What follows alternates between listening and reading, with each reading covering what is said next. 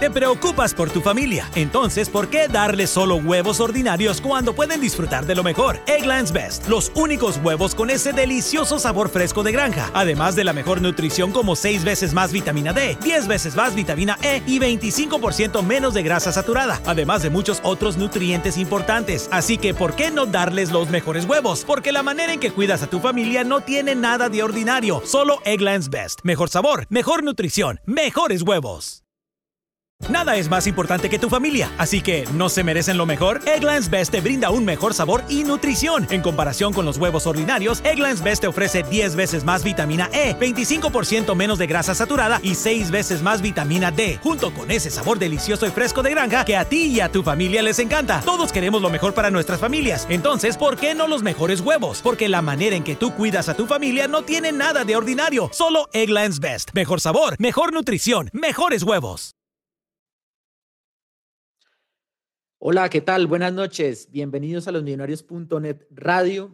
Bienvenidos a este programa que transmitimos el día de hoy eh, en vivo desde Bogotá.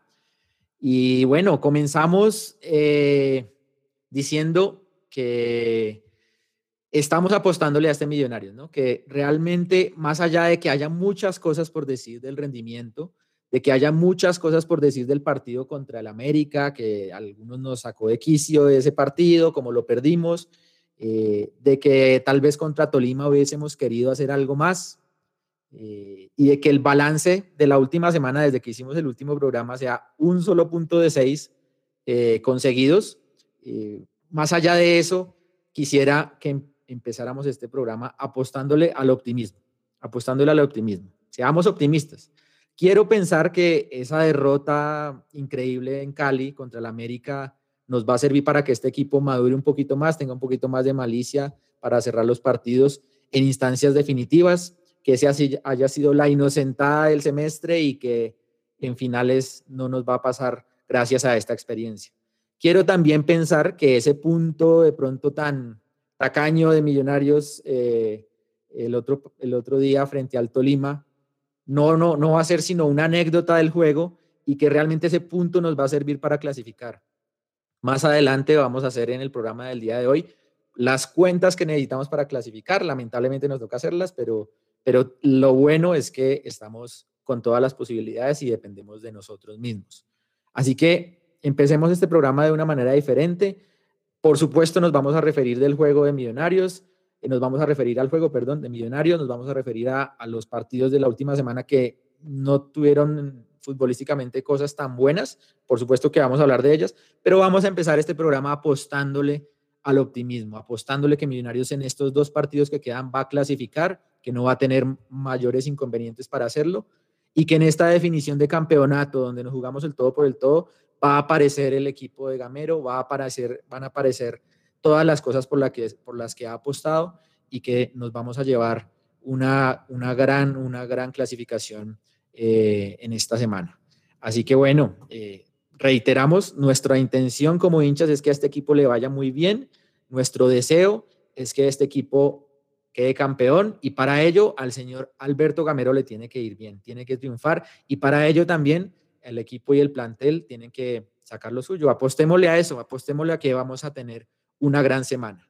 Bienvenidos, bienvenidos a todos. Eh, están ahí los canales dispuestos para que participen. Hoy vamos a leer todas sus opiniones o trataremos de leer la, mayoría. Eh, y bueno, tenemos muchas cosas que decir, así que sin más preámbulo, empiezo a saludar de una vez a mis compañeros y empiezo como siempre, como es habitual, con Luis Eduardo Martínez. Luchito, bienvenido, buenas noches. Eh, buenas noches, George. Buenas noches a toda la gente que nos ve en directo, que nos va a ver en diferido. Eh, ¿Quién le cabe a la cabeza que alguien hincha de millonario no quiera que este equipo le vaya bien? O sea, tiene que ser una, una persona muy mezquina, que existen seguramente, esperando que a millonario le vaya mal o a un jugador le vaya mal para salir a cobrar y decir yo tengo la razón, si los hemos conocido. Eh, creo que en este programa y en todos los programas que hacemos nosotros, queremos que Alberto Gamero salga en hombros, salga en hombros, hermano, y que los populares le hagan una bandera gigante. Gracias, Alberto, gracias, profesor Gamero, por darnos la estrella 16. O sea, eso es lo que queremos todos. Y ahora, yo me sumo a lo que usted dice. el día del debate contra el partido del Tolima, que todos me decían que yo estaba como Gandhi, hermano, dependemos de nosotros. Sí, no, es, no está jugando el equipo como nosotros nos gustaría. Es más, eh, hay muchas cosas que a uno le calientan de lo que pasa en Millonarios, pero dependemos de nosotros mismos. Quedan dos partidos clásicos, clásicos, difíciles, complicados, que, que son contra el Hijo Bobo y contra el Deportivo Cali, pero hermano, dependemos de nosotros. Y McAllister dijo una cosa, vamos a clasificarnos por Guarín y por eh, Felipe Román. Entonces, entonces, hermano, no nos queda otra. Ahora, vamos a analizar el desastre de Gamero, vamos a analizar lo mal que ha dirigido el equipo, porque es que nosotros para eso estamos acá. Ahora, queremos que Gamero, no es que nos calle la boca, porque es que a nosotros no nos calla la boca nadie, porque nosotros somos los hinchas de millonarios que hemos estado siempre, que compramos abonos, que compramos las camisetas, que estamos siempre. Entonces nosotros no tenemos, queremos que le vaya bien, porque necesitamos que si le va bien a él, nos va bien a todos. Cuando Millos gana, la semana es una felicidad. Cuando Millos pierde, es una tristeza y es una amargura y uno empieza, empieza mal. Entonces, lo único que yo espero es que el profesor Gamero y los jugadores entiendan que deben clasificarse y hay que ganarle a Santa Fe. Con un partido ganado creo que estamos adentro y ya podemos pensar, con lo mediocre que es este torneo, con lo flojo que es, que así entremos de octavos o de primeros podemos ser campeones. Así es, y que no se olvide la gente que pues somos hinchas y como hinchas nos ponemos de mal genio, nos da bronca, nos, desquitamos, eh, son campeones del mundo y ganan un partido y de alguna manera cuando se pierde un partido como contra el América nos da mucha bronca y lo decimos. Eh, no, no somos, obviamente buscamos analizar desde nuestra postura y desde, nuestra posición las cosas, pero de alguna manera también está esa subjetividad que, que tiene un hincha. Y eso, eso es así y creo que eso nos caracteriza y siempre nos ha caracterizado en este programa. Eh, siempre desde la buena leche y siempre eh, con las mejores intenciones. ahora, George, ahora, George, hay una cosa que la gente tiene que entender y uno como hincha hay veces eh, ve el partido distinto a los demás. Es que entre nosotros, entre, nosotros. acá vemos cosas que son totalmente distintas y no es de mala leche, sino que somos hinchas y, hermano, nosotros llevamos cuatro torneos eliminados. Gamero le trajeron todo, o sea, no es que nosotros queramos, hoy me decían es que son antigameristas, no hermano, es que ser realistas que este equipo es la mata de la mediocridad, que puede clasificarse y que debe clasificarse, sí, pero es la mata de la mediocridad, y el que diga que no, que me diga por qué cree que no es la mata de la mediocridad Millonarios. Pero bueno, apelemos a la, al optimismo, Lucho, y ah, este, este, comentario de Nicolás Ochoa que nos, nos, nos dice aquí en el, en el chat que se nos dieron muchos resultados y tiene toda la razón. Más adelante vamos a hacer eh, esa, ese árbol de probabilidades que es clasificar eh, y de qué manera nos han favorecido estos resultados, porque estoy de acuerdo, se nos están dando. Pero déjeme saludar hasta ahora al señor Mauricio Gordillo, que también tiene muchas cosas por decir. Mauro, buenas noches.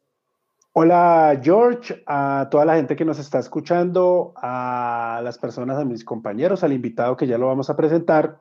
Y George, dos cositas. Uno, eh, la única posición editorial de los millonarios.net. Yo como editor general de contenidos, Lucho como director, digamos que somos las cabezas visibles de los millonarios.net, es que lo único que le interesa a los millonarios.net es que Millonarios quede campeón. Sea el presidente que sea, el técnico que sea, los jugadores que sean, el comité de hinchas que sea, eso es lo de menos. A lo único que nos interesa a nosotros como medio partidario es que Millonarios sea campeón. Cada uno de la gente que participa en los programas, que escribe columnas, tendrá una visión diferente de Millonarios y eso me parece lo, enriquecedor del asunto, es que ninguno aquí tiene las orejas, el, digamos, el, el visor, los ojitos tapados para pensar diferente. Lo único que tenemos claro, todos los que pertenecemos a los millonarios.net, desde los diseñadores que aparecen en cámara o escribiendo algo, hasta Lucho y yo, es que lo único importante es que Millonarios salga campeón.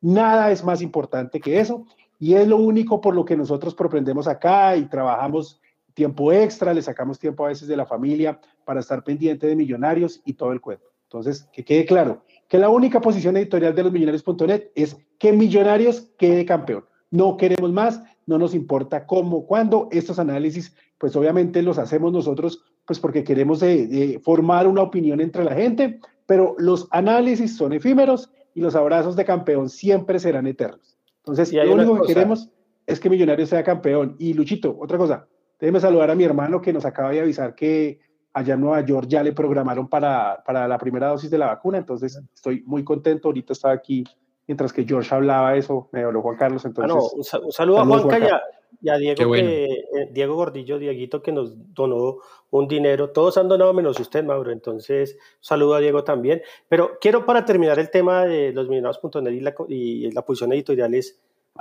lo que dice Mauro es totalmente cierto y cada uno dice lo que quiere. Acá ninguno le hemos dicho, usted puede decir esto o no. Y si hay gente que dice algo, se hará cargo, yo me echo cargo de mis errores, de mis virtudes, de lo que he hecho y listo. Pero la posición editorial de Millonarios, de los millonarios.net y de todos nosotros que Millonarios salga campeón. Fin. ¿Cómo? No, y acá hemos apoyado lo bueno y lo malo, y lo malo de Millonarios lo hemos criticado, y acá somos testigos de muchas cosas que nos enteramos nosotros, y por respeto a Millonarios, por respeto a Millonarios, nos callamos nos mordemos los dedos. ¿Por qué? Porque sabemos que si decimos algo, eh, hermano, estalla una crisis o los chismes y todo, desde jugadores, dirigentes, eh, cuerpo médico, con Guarín, con Román, nos hemos quedado callados con todas las cosas que, que nos enteramos y nos dicen, porque afortunadamente tenemos fuentes que son buenas fuentes y nos dicen muchas cosas que pasan. Así es. Eh, pero déjeme, saludemos de una vez al invitado, saludemos de una vez a, al señor Willy Rodríguez que nos acompaña el día de hoy. Willy, para, todos eh, eh, que lo tengan, es el, el, periodista, digamos, eh, que hizo la biografía del Loco Arroyave, una periodista que además es hincha de millonarios y que ha tenido pues trayectoria en varios medios de comunicación deportivos. Así que, Willy, buenas, buenas noches, bienvenido a este programa. Willy está bueno, lo vamos, a, lo vamos a dejar, lo vamos a dejar, lo vamos a dejar más adelante. de, pronto no sé, de, pronto no esperaba que lo, lo, lo fuéramos a saludar. Lo presentáramos de una vez. sí. Eh, entonces saludemos al señor Santiago Pardo, que no necesita introducción, es una virtud de este programa. ¿Qué más, Santi? Muchachos, Jorgito, ¿qué tal? Un abrazo, un saludo a todos eh, y a todas. Eh, muy, muy breve mi introducción, comparto todo lo que dijeron. Eh, la evidencia dice una cosa, la evidencia dice que no hay liderazgo en el banco, la evidencia dice que Millonarios es un equipo mediocre, la evidencia dice que jugadores que venían en un buen nivel como Emerson y Juan Moreno están en un bajón, eh, la evidencia dice que jugadores como que tendrían que aportar liderazgo como Macalister no lo están haciendo, pero a mí siempre me gusta en estos, en estos momentos recordar una frase de Eduardo Galeano en un libro muy, muy bonito que se llama El fútbol a sol y sombra, cuando habla en el capítulo de los fanáticos. Y acá todos nosotros somos fanáticos de Millonarios. No somos hinchas, somos fanáticos de Millonarios. Y eh, Galeano, Eduardo Galeano describe a los fanáticos como los hinchas encerrados en un manicomio, que no, digamos, les importa para nada la evidencia, sino que van a la deriva con la ilusión de su equipo. Y eso somos nosotros. La evidencia dice eso, pero nosotros somos fanáticos y estamos encerrados en un manicomio que se llama Millonarios y eso es eh, básicamente lo que nos lleva a pensar y a meterle buena energía al equipo. Eh, a pesar de, y acá también siempre me gusta decir algo y es como, eh, y, para mí esto lo, lo, digo siempre y lo he dicho sobre todo, lo he reiterado recientemente, una cosa es Serpa, una cosa es Camacho, una cosa es Azul y Blanco, una cosa es Amber, y otra cosa es Millonarios. Nosotros, los hinchas, los fanáticos, somos millonarios. Y siempre vamos a estar ahí y siempre vamos eh, a, estar esperando que el equipo le vaya bien a pesar de eh, campañas tan irregulares y tan mediocres como esta. Y termino con esto. Eh, Macalister Silva, eh, en sus declaraciones en la rueda de prensa, dijo algo que me gustó. Y él dijo que él entendía lo que era un clásico y él entendía muy bien lo que venía para Millonarios. Creo que es una muy buena oportunidad para que el equipo se reivindique y creo que es un escenario perfecto para que el próximo domingo, o bueno, el lunes ahora, dependiendo de lo que la señora alcaldesa disponga, eh, lo haga. Entonces termino con eso, termino con, bueno, termino con lo, que con lo que empecé, la frase de Eduardo Galeano. Los fanáticos somos hinchas en un manicomio y la evidencia no nos importa, nos importa es lo que el amor por el equipo nos produce y eso por ahora es muy buena energía. Y concluyo con esto, cosa, una cosa muy, muy chiquita. Frente al caso de Guarín, solo quiero decir eso. El caso de Guarín creo que plantea, o muchas personas trataron de plantear un falso dilema en el caso de Guarín, eh, que, que al apoyarlo estábamos, o las personas que lo apoyamos y que deseamos que su recuperación eh, de su salud mental y de su salud física sea la mejor y por supuesto la tranquilidad de su familia, estábamos también justificando lo que pasó. Eso es un falso dilema. Eh, por supuesto, acá no justificamos ningún acto de violencia intrafamiliar, por supuesto, acá no justificamos ningún acto de violencia contra un policía o contra un médico. Pero tampoco creo que podemos dejar de lado, y ahí es donde está el falso dilema, que todas las personas tenemos problemas. Y todas eh, pasamos por momentos difíciles donde nuestra salud mental y nuestra salud física está mal. Y yo creo que eh, un mínimo acto de empatía es también tener solidaridad con eso, eh, con las personas que viven esos momentos. Y pues desde acá yo creo que el mensaje es eso. Eh, un, apoyo solidario a Freddy Guarín y a su familia y que si Freddy Guarín cometió algún acto, con, que una contravención del código de policía o algo que vaya más allá del tema penal, pues tendrá que pagar las consecuencias, pero eso no quiere decir que no podamos ser solidarios con una persona que está en un mal momento. Oiga, Santi, espere viejo George, que yo no quería hablar del tema porque creo que es darle importancia a gente que, que bueno, todo no da la cara y no sabemos quiénes son, que es una de las cosas más importantes. Yo, yo escribí un tweet que decía, eh, es un problema menos para Millonarios y para Gamero, apenas se, se supo lo de Guarín, eso lo escribí yo. Eh, obviamente creo que me faltó escribir en la parte futbolística para que no se prestara para malos entendidos. Pero mucha gente eh, me preguntó que por qué yo había puesto eso, porque cuando salió el tema de Guarín, cuando salió el video, cuando realmente todos vimos el, el, drama que estaba pasando Guarín, que nosotros sabíamos que ya tenía problemas personales, eh, lo que es Mauro y yo sabíamos desde dentro de Millonarios que ya se sabía, eh, mucha gente salió a decir, no, pues es que estos tipos ahora le están dando palo, ahora le están acabando, Luis Eduardo lo está acabando a Guarín, bueno, todo el tema. Eh, acá hay una cosa que a mí, la doble moral y el doble juego de algunos personajes me, me, me parece chistosísimo. Hoy, con Freddy Guarín, con lo que pasó, futbolísticamente no estaba para jugar para, Millonarios. Y lo hemos dicho en todos los programas. Y eso no quiere significa que estamos diciendo que Guarín es un desgraciado, que a Guarín hay que condenarlo. Es más, decidimos no decir nada porque sin saber realmente lo que pasó, todo lo que digamos nosotros más allá de decir, ojalá sea lo mejor para él y para su familia, ojalá él esté bien, ojalá para Millonarios sea lo mejor, ya, es eso. Nosotros no podemos tomar partido de nada porque no sabemos. Y todo lo que digamos nosotros de algún jugador acá, para que le quede claro a la gente, es de la parte futbolística.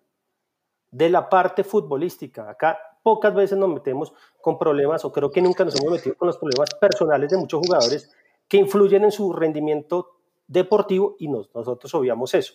Entonces ahí me escribió mucha gente y me preguntó, Lucho, ¿qué, ¿qué, opina usted de lo que escribió? Y yo les expliqué, todos decían, estábamos de acuerdo que Gambero no le aportó a Millonarios desde la parte futbolística lo que estábamos esperando. Bueno, y Gamero tampoco, o sea, no, nos metamos mentiras también porque ahora, entonces, sí, chéverísimo que apoyemos todos a Guarín, pero entonces la doble moral es que entonces vamos a apoyar a Guarín y todo lo de Guarín fue bueno en Millonarios. Y futbolísticamente, amigos, nos duele decirlo, no fue lo que estábamos esperando. Y acá hemos dado las explicaciones de por qué cada uno de nosotros cree que sí o cree que no. Y creo que en este programa y en la página estamos de acuerdo que futbolísticamente Guarín no fue lo que todos esperábamos.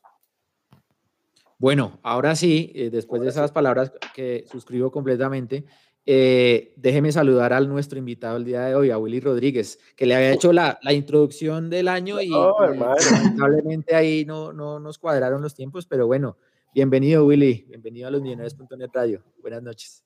Buenas noches Jorge, Santiago, Mauricio, Lucho, Raúl, Pisa, que los vi también por ahí. Un honor, un placer estar con ustedes. La verdad, desde hace tiempo sigo a los millonarios.net tengo amistad y cercanía con muchos de ustedes y, los felicito primero por el crecimiento que han tenido, porque esto además de ser un tema de hinchas para hinchas, me parece que había una evolución desde lo periodístico, desde lo técnico, tecnológico, desde lo digital, que es muy bueno tener todas esas herramientas y la verdad, los, había seguido algunos programas, pero los dos últimos debates los vi, fue muy, muy, muy buenos. La derrota contra América, después yo dije, me voy a conectar a ver qué dicen y fue un gran debate y un gran programa Además, creo que también es el económico porque vi muchas donaciones sí, eso.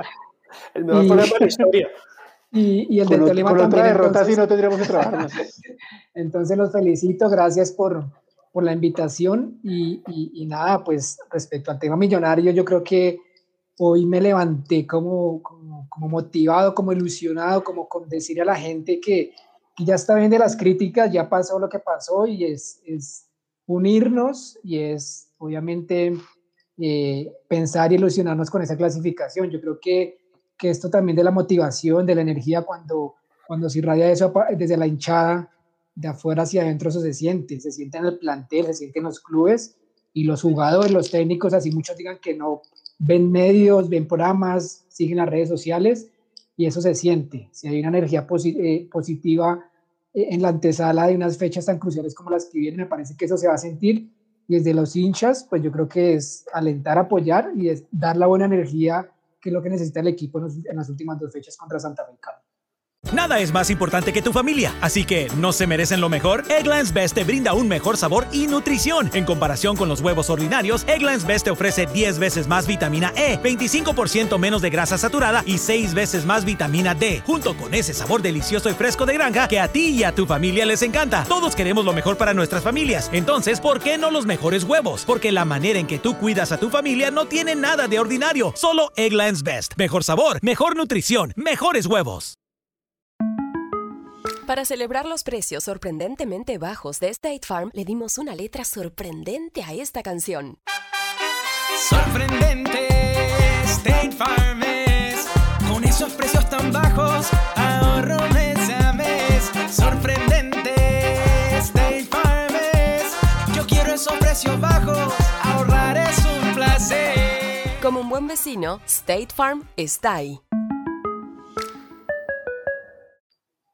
De acuerdo, Willy. Bueno, y estaremos muy atentos de su opinión más adelante, que cuando analicemos pues lo que aconteció, como para darle la estructura del programa a todos nuestros televidentes del día de hoy. Vamos a hablar un poquito de lo que aconteció, pero también nos vamos a enfocar después en lo que viene, que creo que es lo que más, eh, si, estamos en ese mood optimista, es lo que más nos, nos tiene que interesar en este momento. Ya lo que pasó, pues eh, lo analizaremos, pero nos enfocaremos también mucho en las posibilidades de Millonarios para lo que queda. Pero antes de eso, voy a terminar de saludar a nuestro equipo el día de hoy. Eh, hoy nos acompaña Raúl Escobar, Raúl que pues también es miembro de esta casa. Eh, y bueno, Raúl, bienvenido, buenas noches. Y Raúl también nos quiere compartir, eh, además de su opinión, una noticia de última hora. Buenas noches. Estoy un poco menos molesto que ayer, pero lo que les quería compartir es que el ministro ya aprobó las restricciones de este fin de semana. Si es oficial que de viernes a lunes va a haber toque de queda, entonces es muy probable que el clásico no se juegue este fin de semana. De Va a viernes a lunes. De viernes, viernes a, a- lu- de do- no, de sábado Viernes a a domingo. lunes. No, no, no. Aprobaron de sábado A a, lunes. Sábado al Yes. lunes. Sí, el viernes no. El Pero- viernes, Claudia había pedido que fuera el viernes, no se aprobó el viernes. Empieza el sábado y sábado, domingo, y el lunes vuelve a haber pico y cédula normal. Es decir, vamos a estar ah, encerrados sábado y domingo. La, bueno, la podemos jugar el cuarentena va el lunes. Pero, Podríamos pero- jugar el Espere, lunes. espere, espere, espere, espere, espere, espere. ¿El Raúl, lunes hasta para qué ser horas? claros, la alcaldesa había pedido que fueran cuatro, cuatro días abiertos, tres días de restricción, ¿sí? Entonces, la pregunta es, ¿lo- ¿va a haber tres días de restricción de movilidad sábado, domingo y lunes o solo sábado y domingo? Sábado y domingo. O sea, solo dos días de restricción. Y el martes 13 va a haber evaluación porque la alcaldesa pidió esto para 15 días, pero hasta ahora solo se aprobó estos días de pico y cédula y el fin de semana restricción total de la movilidad. Es, no, no sé si 100% ok, seguro, ok, pero sí. es muy probable que no se juegue el clásico el fin de semana, a menos que entre una restricción en una de estas, porque los decretos tienen un montón de excepciones. Si entra, pues se jugará, pero no creo que se juegue el clásico, la verdad. Listo. Ok, bueno, muy buen dato, Raúl, y bienvenido al programa. ¿Algo, algo para decir? Adicional. Pues digamos que desde el, día, desde el día del debate a hoy se nos han dado unos resultados. Creo que ha Mm. bajado un poco el el número con el que se va a clasificar, entonces estoy más optimista hoy que, que el día que empatamos con el Tolima. Ya hablaremos de eso con más calma. Así es, señor. Y bueno, y ah, para quienes preguntan por eh, Luquita, Luquita está Luquita digamos está, está digamos trabajando. No, está, está Está sancionado. preso. Está sancionado. Está sancionado por amargo. ¿Y por quedarse dormido? O sea, por amargo y por quedarse dormido en tres programas. Por hacer de a luces. Luquita. Y bueno, señor Pisa, bienvenido. ¿Qué más, Jorge? ¿Cómo está? Buenas ¿Cómo noches para fue? usted, ¿Cómo para todos. allá en Estados Muy Unidos? bien, afortunadamente, muy bien, muchas gracias. Eh, prueba fallos? COVID negativa antes de venir para acá, entonces tranquilidad, tranquilidad acá en casa, esperar unos días más para también volver a repetirla y pues obviamente mantener los cuidados acá, cumplir la cuarentena, etcétera, porque estamos en un momento complicado otra vez, Ah, entonces sí, hay que ser cuidadoso con el tema. está complicado. Y Y, todo bueno, ¿y bien, cómo todo bien. allá? ¿Desde allá? Claro, usted estuvo en, Sí. el, en el debate, ¿no? Sí, sí, lado, sí, yo estuve en el debate. Sí, claro, lado. estuve muy pendiente, muy pendiente de todo lo que estaba pasando. El partido contra el América no me lo pude ver en directo, por eso no participé en el debate, lo vi en diferido, eh, porque estaba disfrutando en ese momento de una montaña rusa. Entonces, de una montaña rusa de emociones. De emociones. No, pero Entonces- sí, sí, menos mal lo vio el programa, el, el partido. Entonces, no, nada. eh, un saludo ahí para todas las personas que nos están saludando desde diferentes lugares de Colombia y el mundo. Leí ahorita por ahí un saludo de Perú, De de diferentes, de Córdoba, exactamente. de por ahí ya de Tumaco. se manifestó, se De manifestó en. Córdoba, viva la tierra o de Córdoba, Argentina. No, no, de, no, De porfa. allá donde los vallenateros. Por ahí, Que yo le pida tranquilidad Mauro es difícil, pero Sí, sí, sí. no. Uy, gol de por ahí se manifestó, se manifestó uno de nuestros moderadores, mandó 10 mil pesos, H Millos, un saludo para usted. Grande. Una persona que nos está ayudando ahí a limpiar el chat de vez en cuando que se pone como muy ácido. Entonces, muchas gracias a él. Y me encanta porque el hombre es, es como los que le gustan a... La guillotina. Bueno, no, no digamos más porque nos metemos en Los que le gustan a viva la tierra, hágale. Bueno, entremos una vez. Millonarios, un punto de seis la última semana, derrota que nos sacó el mal genio en Cali, eh, aunque en funcionamiento para mucha gente bien, eh, quitando los últimos minutos, por supuesto. Y contra Tolima, un rival que vino a buscar el empate y se lo consiguió, ¿no? Eh, en líneas generales y sin entrar ya, vamos a entrar seguramente a analizar el, equipo. ¿Cómo vieron este Millos? ¿Este, ¿Este Millos los preocupa o es algo natural, dadas las ausencias, dada la juventud del equipo, dada de pronto la, presión? ¿Cómo vieron a Millonarios la última semana? A mí me preocupa lo, lo predecible que es el equipo. Una línea de cinco, el Tolima y ya. Se acabó el fútbol en Millonarios. Y Mauro, Mauro veo levantando una mano. Que, Como buen alumno. que como, como hay invitado, entonces hoy vamos a hacer. Hoy, hoy nos vamos a Eh, portar bien. Vamos a portar bien. Está Willy, es un direct- Ah, editor de AS y todo el cuento. Es man con una hoja de vida, la hijo de madre. Ya- Qué pena, ya- ya qué se- vergüenza. Ya sembró un árbol, escribió un libro y pues no sabemos si tiene, sí, te- sí tiene un hijo, falta un el hijo hijo. que se llama Santa Fe. Un hijo que se llama Santa Fe. Ese es el Eh, pit. Mire, mire que es que yo creo que el profe Gamero no ha entendido una cosa, que es lo que, lo que más me molesta o me preocupa de toda la era Gamero. Es que él no ha entendido que está en Millonarios. Y en Millonarios tiene Nada que hacer, hacer eso que él dice, y es que usted va al frente, usted va a atacar. Y cuando usted ataca, le pasa al Barcelona, le pasa al Real Madrid, le pasa al United, al Liverpool, a todos los equipos grandes que saben que tienen la obligación de ir a atacar, es que obviamente van a quedar espacios y que él tiene que trabajar para mirar cómo cubre esos espacios. Y que él que tiene que trabajar con Ginás, con Vargas, con Cleaver, con Vega, con el que sea, que él tiene que trabajar en eso para, para que pueda ver, pues, cómo es que ellos van a manejar esos mano a manos, porque vamos a quedar mano a mano. El día sábado, el profe Camero eh, decidió que mm, decidió que era más importante marcar a Campas, decidió que era mucho más importante eh, controlar a Estupiñán que atacar al Tolima. Y cuando Millonarios no saca los laterales, Millonarios es un equipo desafortunadamente, pues muy predecible, como dice Parto.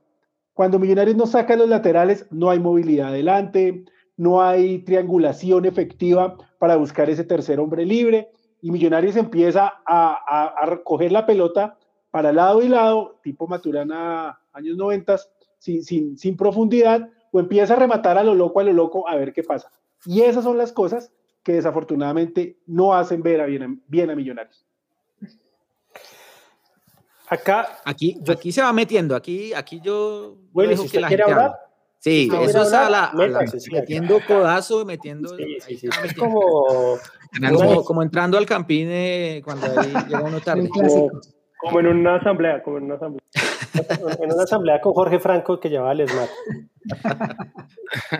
Yo creo que ese, ese punto que Mauro menciona es lo más debatible de las ruedas de prensa del profe Gamero, que él siempre dice que él sale a buscar los partidos y probablemente sí sale a hacerlo, pero con una idea tal vez muy medida, muy timorata en un sentido y es que lo que usted dice, Mauro, si los laterales no pasan al ataque, hasta ahí llegó la idea de Millonarios porque por dentro es muy poco lo que, lo que genera, eh, aunque digamos Chicho Arango ha venido mejorando en la posición de 10, ha venido dando más balones eh, y posibilidades de llegada a gol, pero todavía le sigue haciendo falta mucho más volumen ofensivo a Millonarios. Yo creo que se, justamente por ser como tan recatado en esa fase ofensiva. Me preocupa mucho el nivel de Emerson. Definitivamente Pero- es un jugador, es un jugador que está en un, en un bache eh, brutal y, y se nota mucho en el equipo. Mucho, mucho, Pero, mucho. pero Santi, Gol de Jaguares, se metió Jaguares a la pelea. Va 2-1 ganó. 2-1. y ¿cuántos puntos Sí. tiene Jaguares ahorita? 23. 23. Sí, tenía 20. 23, se mete a la pelea. ¿Contra quién juega? Pero eso Contra- sirve para que le hagan pelea al América. Al América. Ah, A bueno, la América, a la- va contra América. ahí se- A la América lo va a matar. uno. Claro. eso sí. sirve. Santi, yo creo que el problema de Emerson es que está solo y el sistema no le ayuda. Ahora, si pretendemos que Emerson eh, haga todo en el frente de ataque, creo que ni Messi en su mejor época podría hacer eso. No, creo no, que Sí, Luchito, pero, pero Emerson ha venido jugando en una posición. Yo les- no, no lo han yo les dije a ustedes verdad, que iba a hablar hoy de Barcelona Valladolid. Valladolid se le metió, parqueó el bus.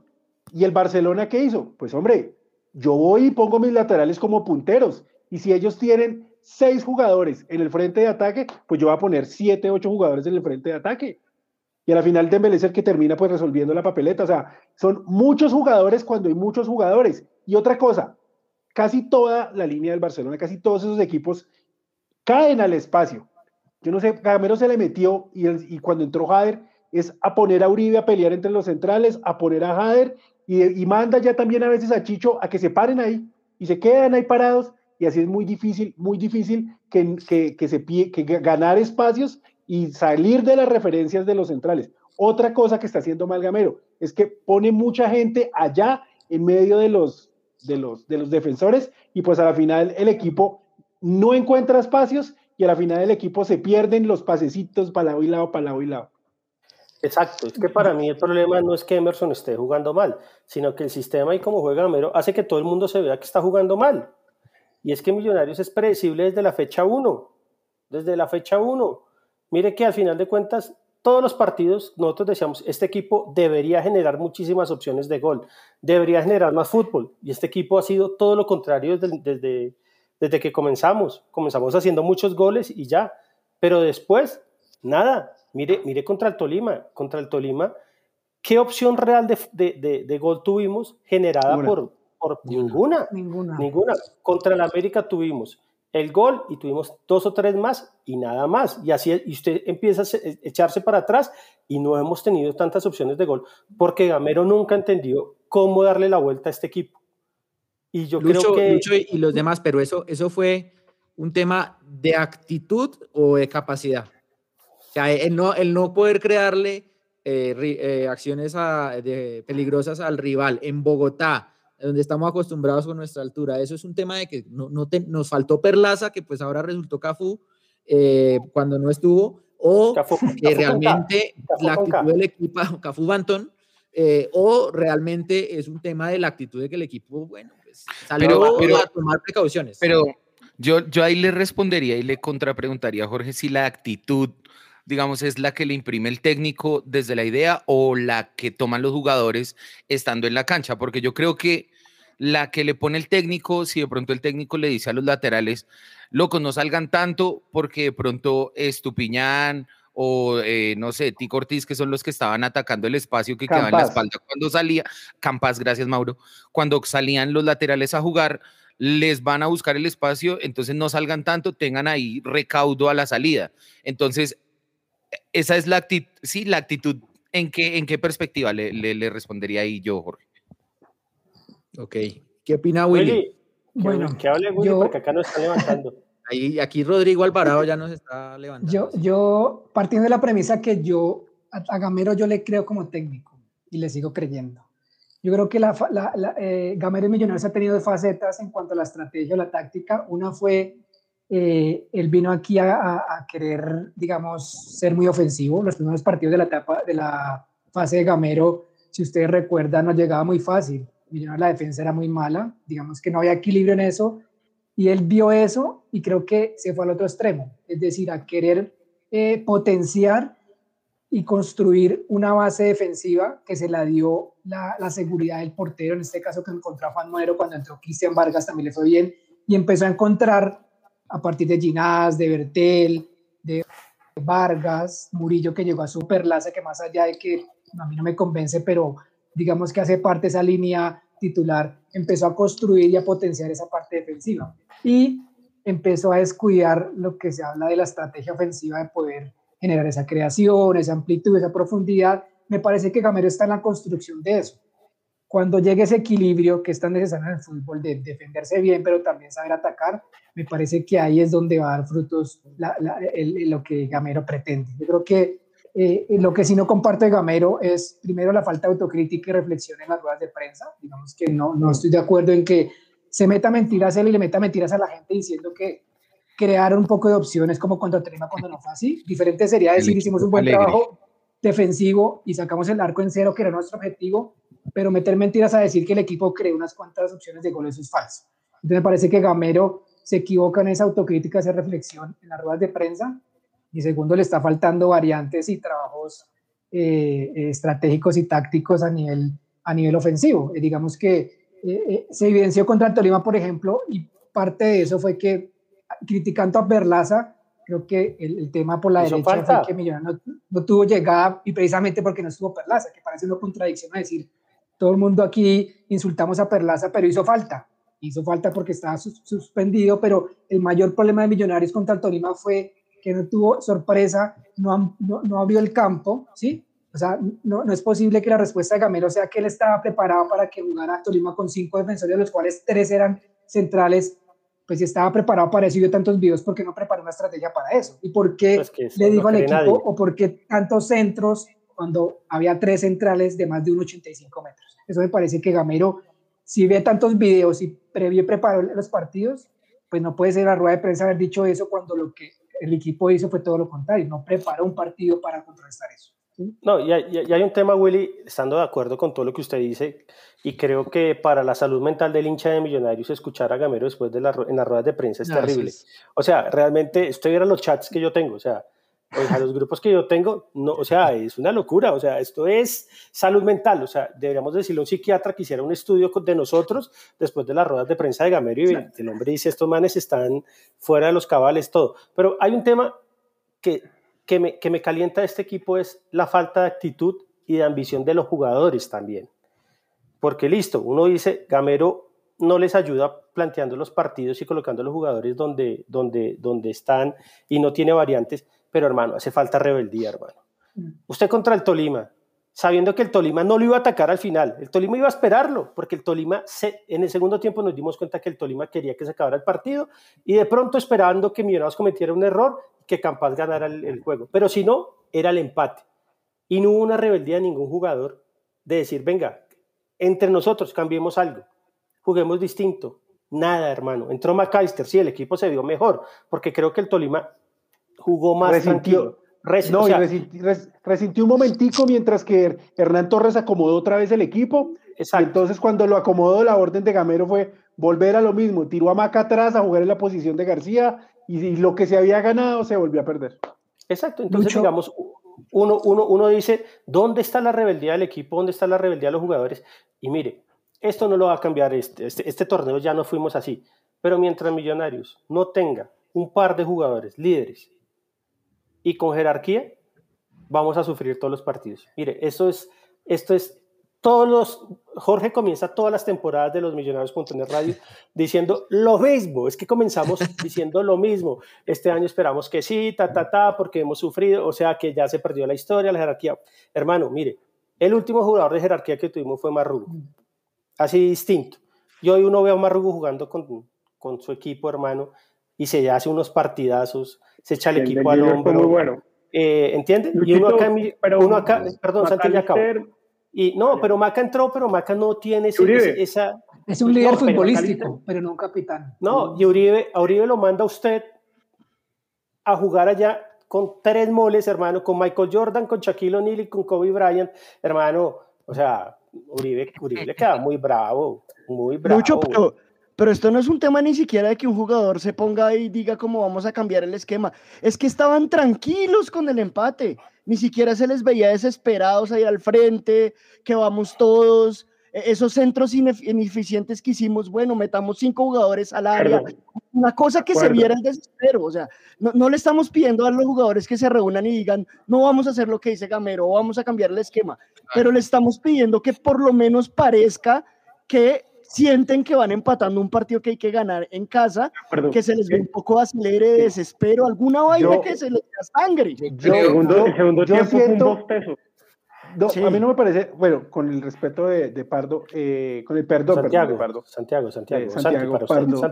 el analista de la inmensa sintonía. Yo no, no, eh, no creo que haya sido un bostezo, porque incluso Millonarios, por sobre todo cuando entró Macalister Silva se vio algo diferente y, parecía que sí íbamos a conseguir el gol. Pero, un momentico, Mauricio. Sí, más allá de esa rebeldía, yo, yo siempre he dicho o creo que esos partidos como el del Tolima o se revuelven o se resuelven, perdón, desde la táctica, o sea, con Gamero, o se resuelven desde la individualidad. Que algún, desde la técnica. Que, que, alguien haga algo diferente, que por ejemplo Emerson, que yo no lo hubiera sacado, que Emerson hubiera hecho algo diferente, una gambeta, una falta jugada de balón parado y gol, una, una cosa así, pero que alguna de las dos cosas se resuelva. Y me parece que la parte individual no se está resolviendo porque hay un mensaje implícito del técnico diciendo el empate sirve. Te preocupas por tu familia, entonces ¿por qué darles solo huevos ordinarios cuando pueden disfrutar de lo mejor? Egglands Best, los únicos huevos con ese delicioso sabor fresco de granja, además de la mejor nutrición como 6 veces más vitamina D, 10 veces más vitamina E y 25% menos de grasa saturada, además de muchos otros nutrientes importantes. Así que ¿por qué no darles los mejores huevos? Porque la manera en que cuidas a tu familia no tiene nada de ordinario, solo Egglands Best. Mejor sabor, mejor nutrición, mejores huevos. Te preocupas por tu familia, entonces ¿por qué darles solo huevos ordinarios cuando pueden disfrutar de lo mejor? Egglands Best, los únicos huevos con ese delicioso sabor fresco de granja, además de la mejor nutrición como 6 veces más vitamina D, 10 veces más vitamina E y 25% menos de grasa saturada, además de muchos otros nutrientes importantes. Así que ¿por qué no darles los mejores huevos? Porque la manera en que cuidas a tu familia no tiene nada de ordinario, solo Egglands Best. Mejor sabor, mejor nutrición, mejores huevos el empate está bien. No nos vamos a descontrolar, no se me vayan a ir Vega y Bertel al tiempo. Es más, Bertel usted no me va a pasar de la mitad del campo arrancando, usted me va a referenciar a Estupiñán y Steven Vega, usted no se me le despega a Campas. Si Campas baja, usted baja. Y si Campas no baja, pues usted se queda arriba. Entonces, esos mensajes que a mí me parece que los está dando Gamero por cómo juega Millonarios, a la final terminan calando en esa parte individual. Y es no arriesguemos cuidemos la pelota, pero aquí tranquilitos, no vayamos a tirar un mal centro, eh, estemos más pendientes de cómo retroceder que cómo avanzar. Y esas cosas a mí es lo que no me gusta de las indicaciones que a veces da el profe Gamero o el trabajo que hace el profe Gamero. Y es que está pensando muchísimo, muchísimo en que no le vayan a hacer un gol a Millonarios. Mauro, además la pelota quieta de quién, la pelota quieta de quién en Millonarios va a resolver un partido. ¿Hace cuánto no tenemos un cobrador? Y los tiros de esquina tenían estos jugadores de metro 90 ahí hay, tenían al hay un, que cortaba un gran cobrador de tiros libres. En Millonarios juega un gran cobrador de tiros libres que se llama Cliver Moreno. No lo he visto cobrar el primero, no lo puedo decir. Pero en este momento, esa no es la forma. Millonarios con pelota quieta no, le gana a nadie hoy. Pero, pero, pero digamos que la suerte también puede aparecer, así como la equidad se le apareció la suerte y metió ese gol frente al América. Así, por eso digo, yo no hubiera sacado a Emerson, me parece un error haberlo sacado, pero esas cosas de individualidad, de esa gambeta, de esas vainas, pues son las que creo que se están perdiendo por el miedo desmedido a que nos hagan un gol. Además, Lo ¿usted que cómo dice va a Raúl, tener... yo estoy de acuerdo, Da, siga, Willy. Siga, siga, siga. siga. Yo- no, estoy de acuerdo con lo que dice Raúl. Si hay algo que le, que le falta a este equipo y la gran falencia, una de las grandes falencias es la pelota quieta.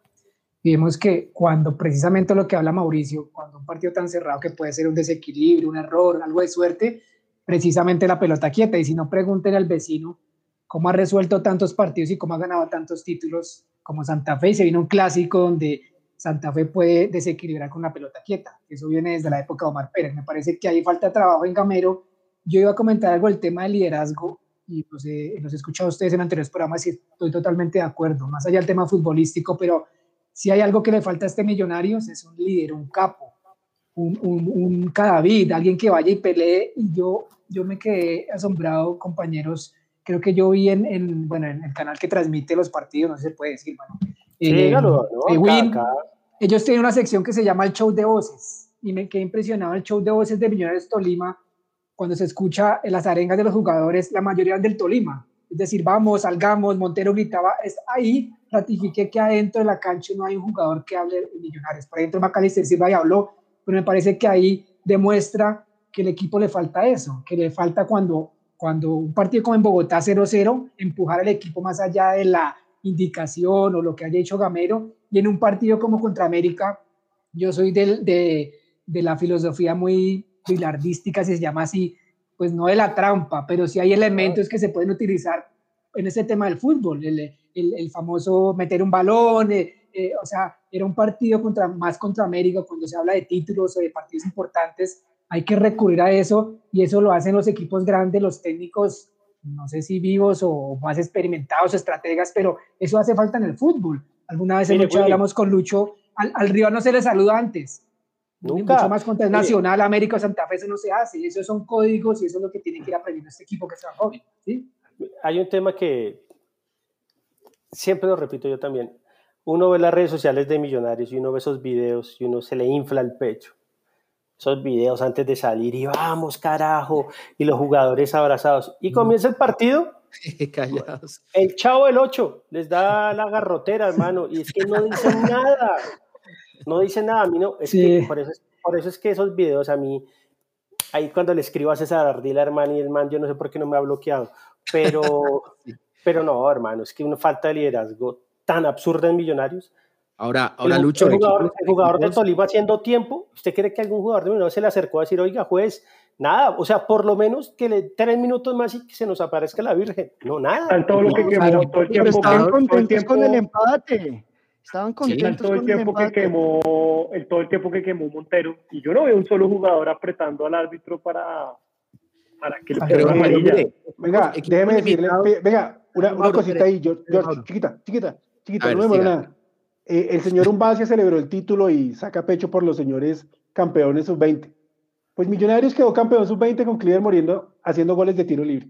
Y no se lo estamos contando y no estamos diciendo que ya tiene 50 goles como profesionales. Pero qué culpa que él haya hecho varios goles de tiros libres en el campeonato nacional sub-20 que usted celebró, señor Jorge. ¿Qué podemos hacer?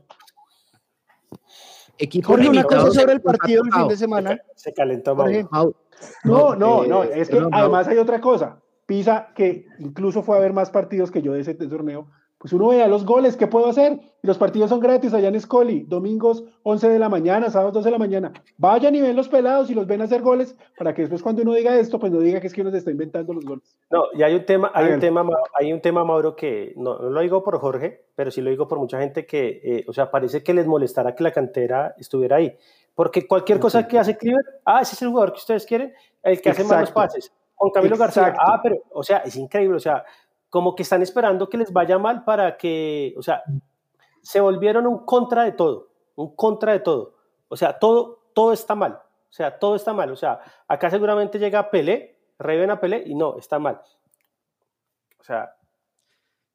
Ahora, hablando, hablando de la actitud, porque de, de la, de, eso es una cosa que ustedes decían, la- el contagio, digamos, el, ir- el ir para el frente. A nosotros, a, a todos nos tocó ver equipos mucho más limitados que esto, que Pero imponían o terminaban, terminaban eh, asediando al rival en tiros de esquina o con su única jugada, punta de faltas, lo que sea, terminaba así. Este partido daba la sensación de que podían dar 10, 15 minutos más y no iba a pasar nada porque futbolísticamente el planteo era limitado, pero también desde la actitud.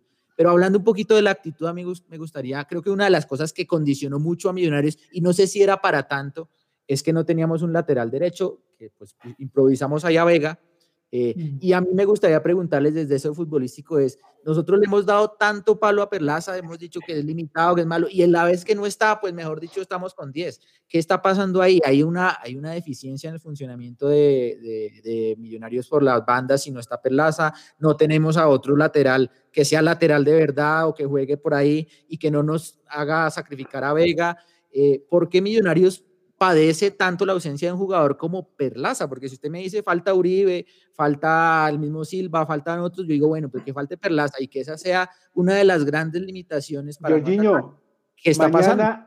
El senador Camargo compra una máquina de clonar a Campas y le vende un Campas a cada equipo del FPC y este Perlaza, Román, Filip Lan, Cafú, el profe Gamero, lo pone a marcar a Campas y no lo pone a atacar. Eso no es cuestión de que esté Perlaza Vega. Es que la orden era ojo con Campas y Vega estuvo más presente. Cómo controlar a Campas que cómo ir a atacar y cómo ayudar allá al ataque. Pero, pero yo creo que hay un mensaje, Mauro. Y usted poner a Vega de lateral derecho, el mensaje es, aquí venimos a defender. Porque Vega es un jugador de corte defensivo y de marca. Pero, pero digamos que más allá de Campas, de que esté o no esté, el mensaje, la vez pasada que faltó Perlaza también, fue mandar a Vega ahí. Y el mensaje es, cuando no está Perlaza, vamos a tener un jugador que defiende, que no va porque Vega no va, porque no es, no es lo que siente. No sé si Rosales, no sé si Guerra, otro jugador nos hubiera podido dar otra cosa. Pero lo que hablábamos ahorita de la actitud es eso. Es desde el vamos, le estamos diciendo al equipo, vamos a jugar con este jugador quietico ahí. Y no fue solo con Campas, también fue la vez pasada, y estoy de acuerdo con usted, está y además cagado, el, además es el mensaje de Gamero siempre de que yo apoyo la cantera, pero cuando le tengo que dar la oportunidad al canterano, que le firmaron por tres años, que se llama Rosales, pues no se la doy, sino que pongo a Vega y curo con alguien que tenga experiencia. Un poquito, un poquito de historia, solo, solo un poquito de historia. Esta es la gran tragedia de Millonarios. Yo creo que con Perlaza. desde Gonzalo, totalmente de acuerdo con Rafa Estoy de acuerdo con Rafael Castillo. Con Perlaza jugamos con 10, para mí, siempre. La gran tragedia, y, no cambia absolutamente nada eh, eh, que esté o no. Eh, acuérdense hace un año, cuando llegó Gamero, cuando llegó el señor Gamero a Millonarios, el primer jugador que trajo fue a Perlaza, teniendo a Román, a Román y lo firmó por dos años. Entonces, digamos, eh, eh, Gamero ha sido un tipo completamente... lo puso por encima de Román, Santi, no lo se lo puso por encima de Román, no, lo, lo, lo, trajo por encima de Román y lo puso, de acuerdo, de acuerdo, Juan Castaquita, todos, o sea, no daba más ese roto en la mitad, eh, a, la derecha y pues puso a Román. Pero, pero, pero digamos, acuérdense, acuérdense que digamos, Gamero ha sido muy errático con eso y lo hizo firmar por dos años. A, a Perlaza le quedan seis meses más de, bueno, hasta final de año de contrato. Santi lo puso por la izquierda también. y por encima de los dos laterales. por de los dos. Y, hizo, y hizo renovar a, a Vanguero, eh, también en su momento lo puso por encima de, de Bertel. Entonces, entonces, eso es una gran tragedia que tienen que también ver o sea, mire, mire cómo las decisiones tan erráticas de Gamero en la construcción de la nómina tienen consecuencias hasta ahora.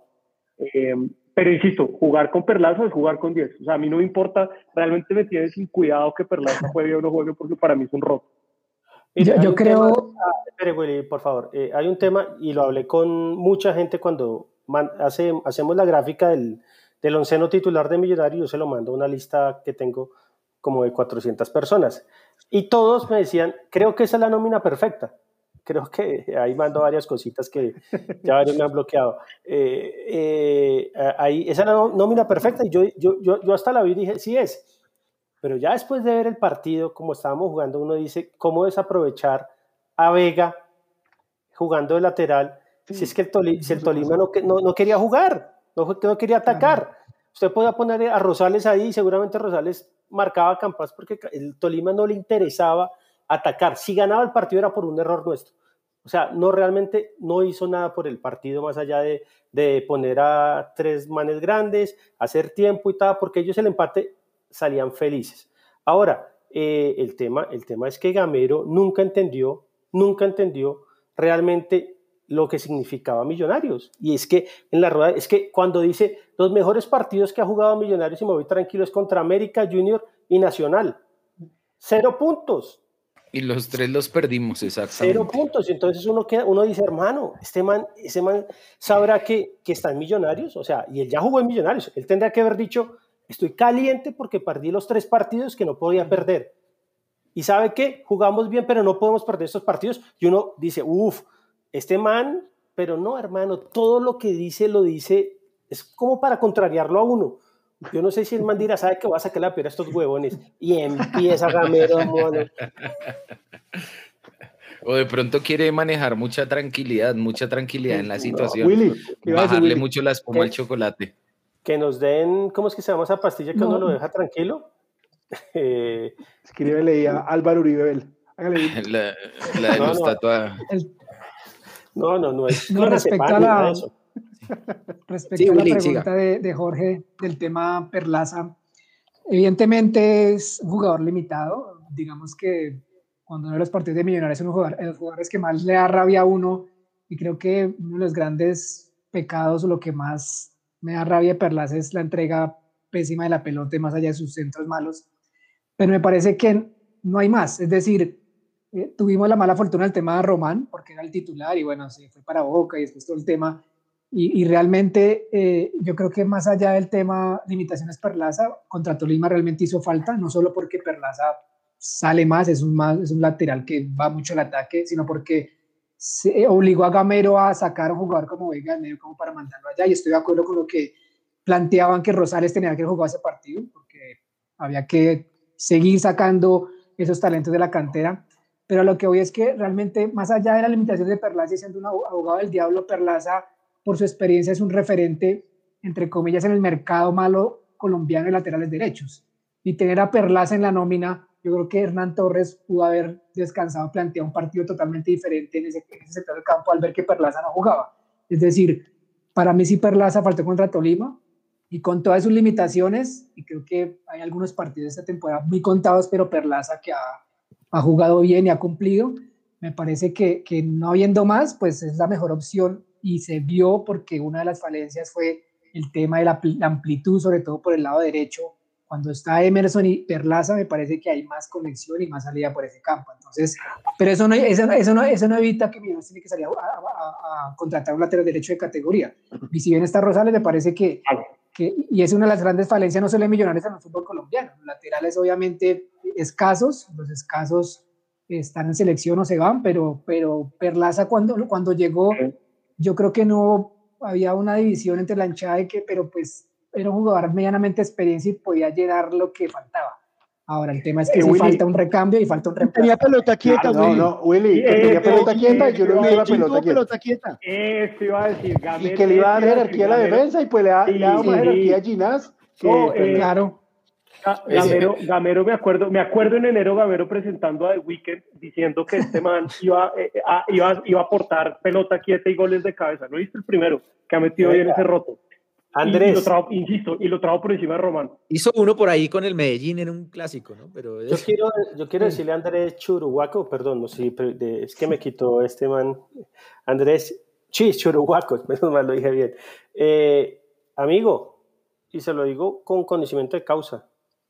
Gamero no subió a nadie. Gamero no subió a nadie. O sea, es la mentira más grande. Y el mejor ejemplo es que le trajo a Perlaza y- para bloquear a Román. Así de simple.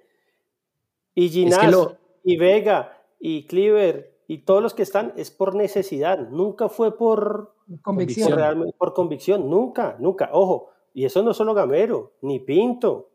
Pinto, acordémonos que trajo a Balanta y a Moreno, y teníamos ahí a Ginás. Y hay gente que todavía defiende que hayan traído a Raúl no le Balanta gusta y a, eso. Rome- y a- y a- y a Moreno, porque es que Ginás todavía no estaba eh, listo. Ginás ya estaba re listo y estaba un año más joven o dos años más joven.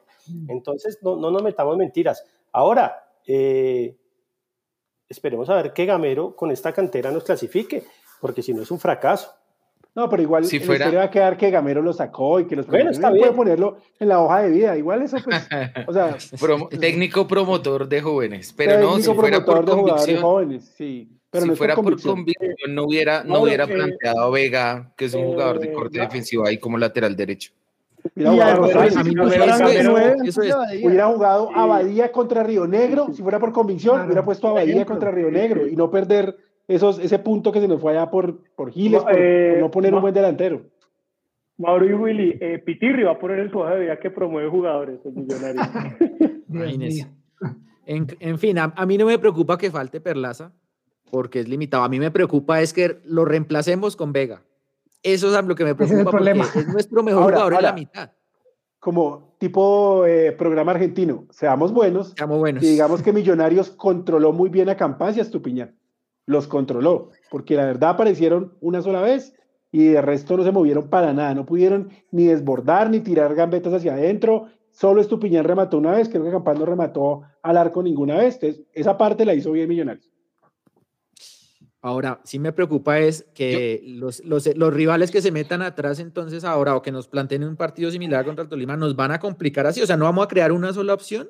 ¿Dónde están los argumentos? Yo entiendo que, listo, Perlaza, lo que quieran, eh, pero también teníamos a Uribe, tenemos a Macalister Silva, que mire que más allá de lo, de lo que estoy de acuerdo con lo que dice Mauro, fue un cambio ofensivo. De alguna manera, sacar a García y poner a Silva es un cambio en- nominalmente ofensivo. Eh, no funcionó. Eh, es decir, teníamos unos pesos pesados adelante y no funcionó. ¿No les preocupa que el día de mañana, por ejemplo, el clásico Santa Fe venga clasificado, nos haga un partido similar y nosotros no somos capaces de crear una opción? Jugando con nuestra necesidad. Yo creo que Millonario es un equipo que está diseñado para jugar de visitante. Por eso le ha rendido tanto por fuera, ¿sí?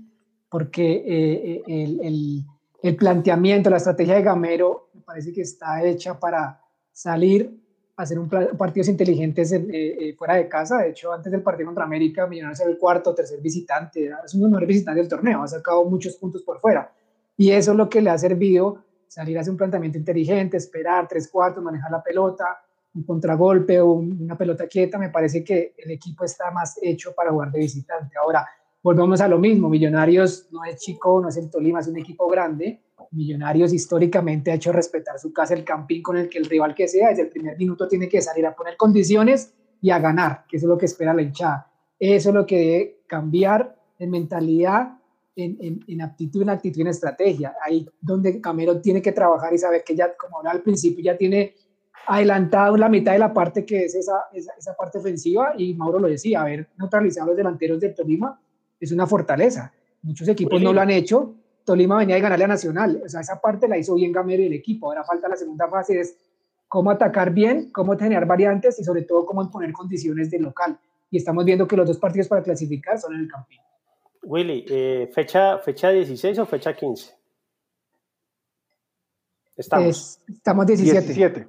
17. Eh, si usted me, si usted me dice eso, en, en no, sí, sí, y es- y eso que no estoy tomando todas las, las pastillas que que me enviaron. acá, sí, eso me dijeron, clonazepam, ribotril, valeriana, lírica, todo. Eh, eh, eh, Willy, Tramadol, tramadol. tramador, eso, eso es lo de varios jugadores del Millos, tramadol. Traman, Tramadol. pero Willy, si usted me dice ese discurso que se acaba de echar en la segunda fecha, uno dice, listo, hermano, pero me lo está echando en la fecha 17. No puede ser posible que estemos diciendo lo mismo en la fecha 17. O sea, En la fecha 17 del segundo año de Gamero, ¿no? no, del segundo semestre, del segundo torneo, porque ahora me dice, Bueno. él solo dirigió porque hubo seis meses de para por la pandemia, ¿o no? Segundo torneo. sí. Sí, Listo, segundo torneo. segundo torneo, pues. Es, es inconcebible que, estemos- que usted me esté echando ese discurso, que estoy de acuerdo, estoy de acuerdo con su discurso en la fecha 17 del segundo torneo de Gamero. Está todo mal. Ahora, ahora está bien, Millonarios es, es mejor visitante, pero en algún momento, como en este partido, va a necesitar salir a buscar el partido. Nosotros necesitamos, estamos vivos es porque, bueno, que nos dieron es- resultados, pero necesitábamos ganar. Necesitábamos que ganar. el digo, empate era un mal resultado. él tiene que aprender a jugar mano a mano atrás y saber que eso va a ocurrir Sí. y no morirse de miedo de pensar. Todos los equipos grandes juegan mano a mano atrás. A todos los equipos grandes los contragolpean y los pelotean porque es el único modo de salir de la presión que ejerce en cancha, en cancha rival un equipo grande. A todos les pasa. No hay uno que no le pase. Pero Lo- Gamero vive muerto de miedo que eso le pase. Entonces él O sea, las dos cosas, y, y- y- y esperar a ver qué pasa y de pronto hacer uno y, co- y- y colgarse de los palos como lo hace que no me gusta y luego contragolpear. Es muy difícil Las dos cosas, las dos cosas no son excluyentes, Mauro. Defender bien no es excluyente con atacar bien. No significa que solo una de las dos cosas se tenga que hacer, eh, se pueda hacer bien en un partido. Lo que pasa es que sí hay que sacrificar un poquito de esa defensa Exacto. férrea, digamos, comillas, o de una propuesta más recatada en la parte posterior para buscar un poquito más en el ataque y ese equilibrio, ese, o bueno, digamos, esa propuesta más ofensiva, defendiendo bien, es la que tiene que, Es que- que, que Pisa, encontrar Gamero, lo que usted. Defender mano a mano en un contragolpe no es defender mal. Es coger, aguantar el balón para que el resto del equipo pase la línea de la pelota siendo un equipo corto y así ir sumando jugadores en defensa. Como hacen todos los equipos grandes. Que es lo que yo no sé si es que los jugadores de Millonarios no pueden, es que el profe no, les, no, no- no ha logrado meterle esos, cosa que yo no creo, sino que el profesor Gamero se siente para mí mucho más cómodo armando un bloque defensivo que armando un equipo que ataque y que defienda así como yo le dije. Es que Mauro, yo creo que Gamero quedó traumatizado y quedó bloqueado mentalmente con el torneo pasado. O sea, realmente es que yo no entiendo Gamero sabiendo lo que es Millonarios porque hace todo lo contrario. O sea, es que yo creo que todo el mundo tiene identificado qué es lo que debe hacer Millonarios. Millonarios tiene jugadores para jugar mejor. O sea, yo no digo que juegue como, como el Liverpool de club o como la selección Alemania en su mejor época, ¿entiendes? Sí. Ah, Eh, pero en su ¿El mejor Liverpool de su este mejor- año? Época, sí. no, el Liverpool, el Liverpool contra Arsenal jugó muy bien. Ahora Sí, no sí, van sí, a decir que no. Sí, jugó bien. Eh, Ahora, Pero entonces- contra Arsenal, esperemos, bueno, esperemos. pero, pero nosotros hemos jugado acá contra uno, sí. Pero entiende, yo que yo, o sea, yo hay veces siento que Millonarios se comió a Gamero. O sea, no, o sea, no sé cómo decirlo. Lo Sí, sí. tiene mal, lo tiene totalmente salido. Y, y varias personas me lo han dicho. Gente que ha estado viendo me dice, es que Millonarios es muy jodido. Y sin gente, es que Gamero no estaría en Millonarios si estuviéramos en el estadio, se lo digo. No. O sea, mi No, no está- ¿Se dijo- imagina la presión? O de pronto en una de esas, o de pronto en una de esas, Lucho, de ya pronto, estaría el equipo desbocado atacando hacía rato, de dada, pronto. De dada la pronto el presión, público dado el el murmullo, faltaba. el Exacto. murmullo del que hablaba Ruso. De pronto un Pero- 0-0 como el del Tolima, la gente estuviera metiendo el equipo Claro. un poco más. De pronto también es cierto. Pero yo, De yo tengo una pregunta respecto al tema que hablamos de local. ¿El problema es o la solución, pensando en lo que viene en los próximos partidos, es cambiar el módulo? Por ahí dejar el 4-2-3-1, o es un tema más de nombres y de actitud, o si es el módulo. O incluso el 4-1-4-1 con el que terminó Millonarios, Willy, llegando un poquito más, metiendo a McAllister por el centro Pero- con Chicho pero y dejando ese- solo. Que Señor. Ese 4 ese 4-1-4-1 duró 10 minutos. Después puso a Maca al lado de Cliver Moreno Claro. y se acabó el equipo. O sea, Armó la figura, terminó sí. 4-2-3-1. que ese La pregunta es si error se ensayó otro módulo. Willy, porque claro, nosotros podemos hablar de que hay un cambio de módulo, pero si no lo han ensayado, si lleva año y medio No. jugando a lo mismo, no creo que, que estemos en este momento para ponernos a inventar. Pero ¿o ahí sí? me preocuparía de Gamero, porque un técnico que no, que no ensaye, que no prepare es que variantes. Willy, Sí, ha hecho algo también, distinto. O sea, es que incluso de pronto desde el mismo 4-2-3-1, usted puede decirle al lateral, oiga, mire, usted se me para más adelante, al, al, al volante de marca, el que acompaña a Vega, Cliver Moreno, oiga, usted ya no me va a partir desde acá cuando ataquemos, sino me parte 10 metros adelante, ganándole la espalda a tal jugador. Todas esas cosas pueden pasar. No, vea, creo perdón, que- perdón, pensé que estaba muteado. Iba a decir que también es la intención del lateral, es Qué la pena, intención Pisa, del qué lateral. pena, Pisa, que, que mis comentarios le causen esa hilaridad. Es este comentario, se burlan del Liverpool que le ganó al Arsenal y a nosotros nos ganó Jaguares No, pero aquí no, nos, aquí no nos burlamos del Liverpool. No, aquí no se hablaron de Nadie. Mire, mire, al contrario. ¿Quién mire. se burló? Pero Miren, ¿quién se burló eh, de Liverpool? Nadie.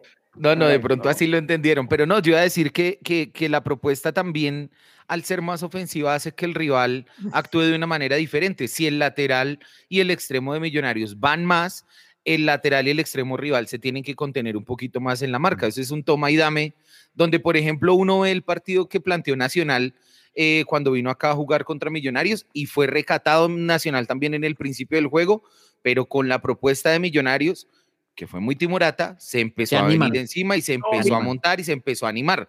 Ahí es cuando Millonarios, lo que decía Mauro, tiene que mostrar una propuesta más ofensiva y llevar el fútbol más al campo del rival para decirle, si usted me da el espacio, yo soy el que se lo voy a explotar y no lo contrario.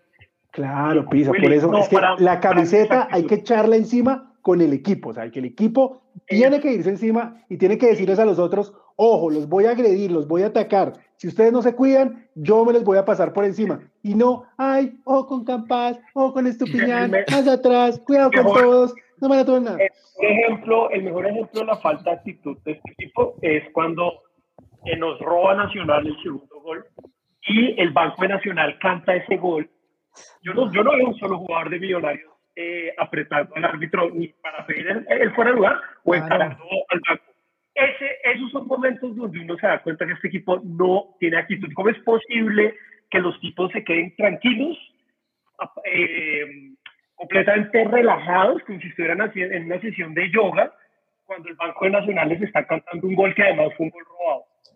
Pero, Eh, pero eh, Pardo, eso, para mí, eso para mí, eso para mí es yo, la falta yo espero que, que, que Perlaza, que Uribe, que Silva vayan y, y digan, hey, ¿qué les pasa? De pronto los pelados, no, de Ruiz yo no espero que vaya y, y coja Oiga, a Guimaraes Pero y uno, diga, uno hey, que lo haga, uno. No, Mauro, Mauro, eso, Mauro. de los grandes. Uno, Y esas cosas se aprendan ahí en la cancha en esos momentos. Pero mire, yo creo que, eh, yo sé que son pelados y todo, pero ellos ellos ya llevan 7, 8 años en Millonarios. Ellos han sido recogebolas en Millonarios, en su gran mayoría. Ellos van a los partidos de Millonarios. Ellos han estado en partidos clásicos, estadio lleno. Muchos vieron a Millonarios campeón con Russo. O sea, ellos saben lo que es Millonarios. Uno espera que tengan un poquito más de liderazgo. Y yo creo, y Mauro, y yo creo que sí es bueno una visita de la hinchada eh, para decirles a ellos, oiga, locos, ustedes son millonarios. O sea, pero no bien, ¿no? O sea, no, No como el Cali, sí. El Cali, no, no como el Cali. Y el, ala militar, no. ¿qué pasó? No, no, no, no, no, no, no, Pero Lucho, es que, Lucho, esto no es Argentina. Eso pasa en un River Boca y mire, matan o hay problemas allá de verdad con, con el Banco Nacional. Hay puños si pasa en un River Boca. Pero es que es, es, es Colombia Bueno. y usted sabe que aquí todo No, es más. Yo entiendo el, eso, el pero es pechito se les congela la mayoría aquí, la verdad es así. Mire, yo sí creo que llegó el momento de exigirle a la cantera eh, un poquito más de liderazgo porque nos dimos cuenta que los veteranos no lo tienen. Entonces, digamos, mire, hay una cosa que a mí me tiene muy impresionado, es Ginás. Más allá de lo, lo bien que ha jugado, creo que es el jugador que ha mostrado más liderazgo sin ser eh, claro. pasarela, ¿no? Sin ser Pimentel. Eh, pero ha mostrado un poquito de liderazgo y yo creo que eso hay que explotárselo. Y ahí es cuando yo digo Gamero, que fue jugador campeón, que estuvo en el robo del 89. O sea, es que hermano, o sea, es que Gamero estuvo en el robo del 89 y en ese partido contra Nacional es que, pues madre, yo de Gamero me voy y me rompo. Y ya que me echen y acá nos levantamos y decimos, o sea, en el mejor sentido, ¿no? En el mejor sentido. Estatua para Gamero el- al Pero Orlando. Orlando Rojas, Orlando Rojas fue y se peleó. Acá yo creo que solo Mauro y yo vimos a Orlando Rojas. De pronto Willy, Willy, Sí, claro. hermano. Orlando ¿Es el Rojas salvaje, era de lo malo que hemos tenido, pero un desastre, de lo malo, o sea, pues, pucha, era tronco. Una vez, mire, sin mentirle, le pegó al balón y le dio al, La mandó. al, al- al tablero y rompió un bombillo, el tablero Sí, de... muy mal, era muy que era mal. como era muy contra Once mal. Caldas, creo, así. Caldas. Pero yo estoy de acuerdo con jugaba Lucho. al, jugaba el Salvaje Rojas y en la mitad Alan Valderrama. O sea, teníamos No, dos que- y- jugadores y, con esas mechas, ¿no? El sueño. con esas mechas. Se llama Chudo. Estoy de acuerdo con Lucho porque a, a la cantera de este equipo, que si bien tiene poco rodaje y pocos partidos, sí le ha querido a veces eh, minimizar ese sentido de bajarle presión. Me parece que es todo lo contrario. Exactamente. Jugador que se ponga la camiseta de millonarios, De acuerdo, Willy, de acuerdo. 15 o 40 años, tiene que saber qué es, dónde está jugando, para quién está jugando y que el único objetivo es ser campeón. Y eso empieza desde el discurso, el famoso discurso de. Vanemera que me encanta. Vanemera siempre habla en todos los programas que dice, cuando llegue a Millonarios una persona hay que mostrarle un video explicándole qué es Millonarios. O sea, eso me parece maravilloso. La mística, la historia que tiene este club, a partir de ahí para que todos sepan dónde están jugando. Y por más que tenga un partido, hubiera sido Rosales que lo ha jugado el sábado, hay que exigirle como tal porque se está poniendo la camiseta de Millonarios. Me parece que una cosa es, si este equipo eh, no tiene la exigencia de otros, no, no es la mejor nómina del país, pero eso no, eso no evita que uno le, le- le- le exija a ese jugador y le diga, hermano, estás Millonarios y salga a jugar como un futbolista de Millonarios. Claro, Pero como diría entonces- Santi Pardo, como diría Santi Pardo, si desde la cabeza, si desde la cabeza del equipo Sí. eh, son, son mediocres y, No hay y- ambición. Y flojos, o sea, uno, o sea, Mientras, mientras Millonarios está jugando su paso a la final, el presidente está de vacaciones. Entonces uno dice, hermano, ¿usted cree que, usted cree que Eduardo Méndez eh, no está viajando con Santa Fe a todos lados? ¿Usted no cree que... Ah, hermano, claro, o, Willy, aprovechando, aprovechando que tenemos a Willy y esa biografía tan, la magnífica biografía que escribió de del loco Arroyave, los tipos ni siquiera son capaces de desearle feliz cumpleaños a Willington Ortiz. No, es que, esa, es, que esa, esa, es la mentalidad histórica que tiene eh, ser... no, voy a parar acá para que no nos, eh, no, nos, eh, no nos censuren, pero, pero es esa mentalidad ¿Qué pasó? Lo silenciaron, lo silenciaron. Se metió Serpa y silenciaron. No, no, no, Compre original, compre original. Si la, si la cabeza está mal. Se acabaron, se acabaron los, la batería. Estaban avisando hace rato. Está horrible.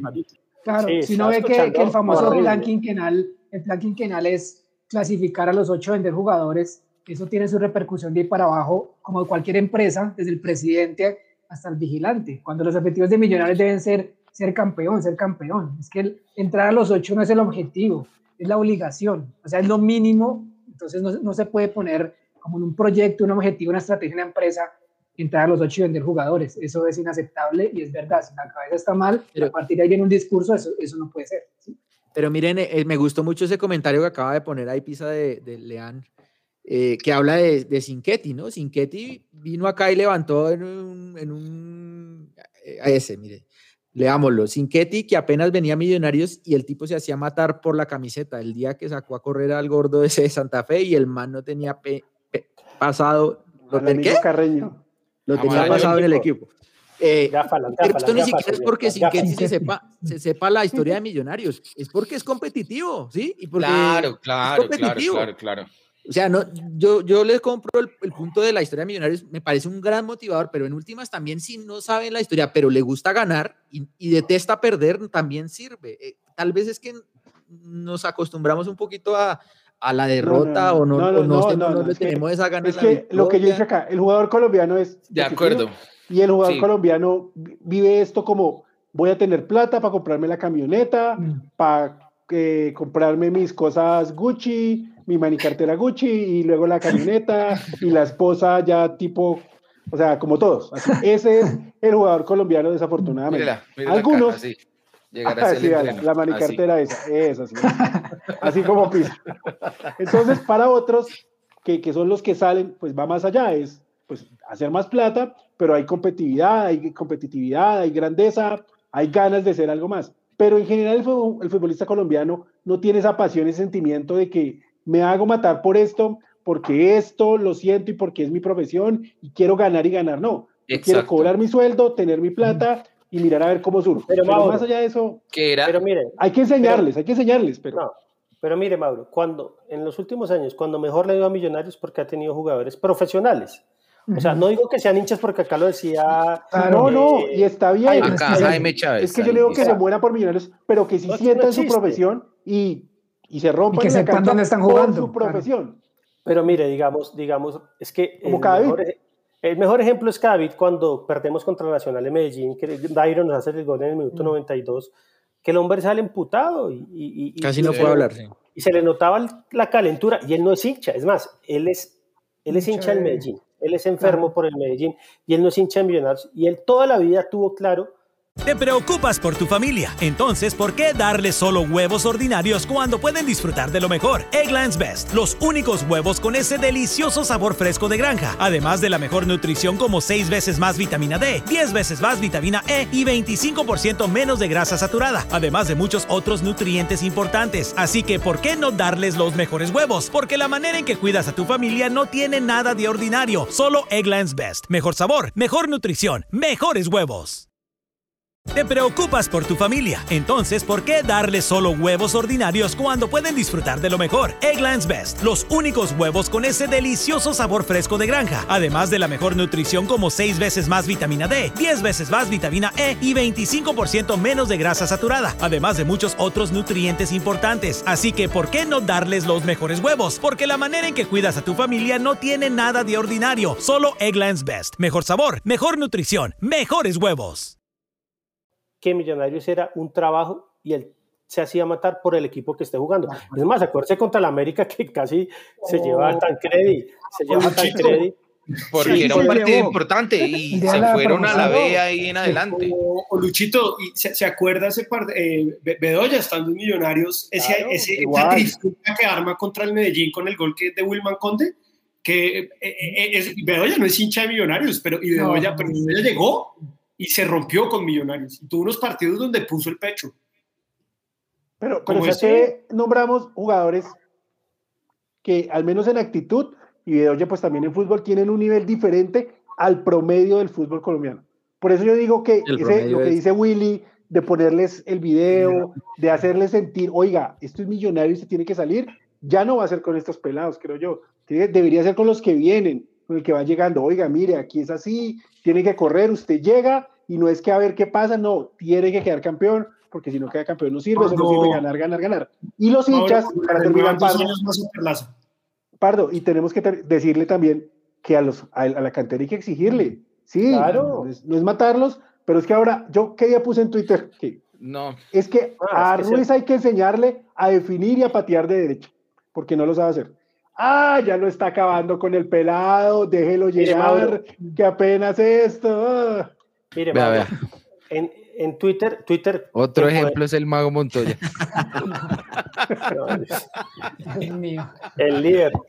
Por ejemplo, Oiga. el Mago Montoya es jugador de esos random, ¿sí? ve? Random, así.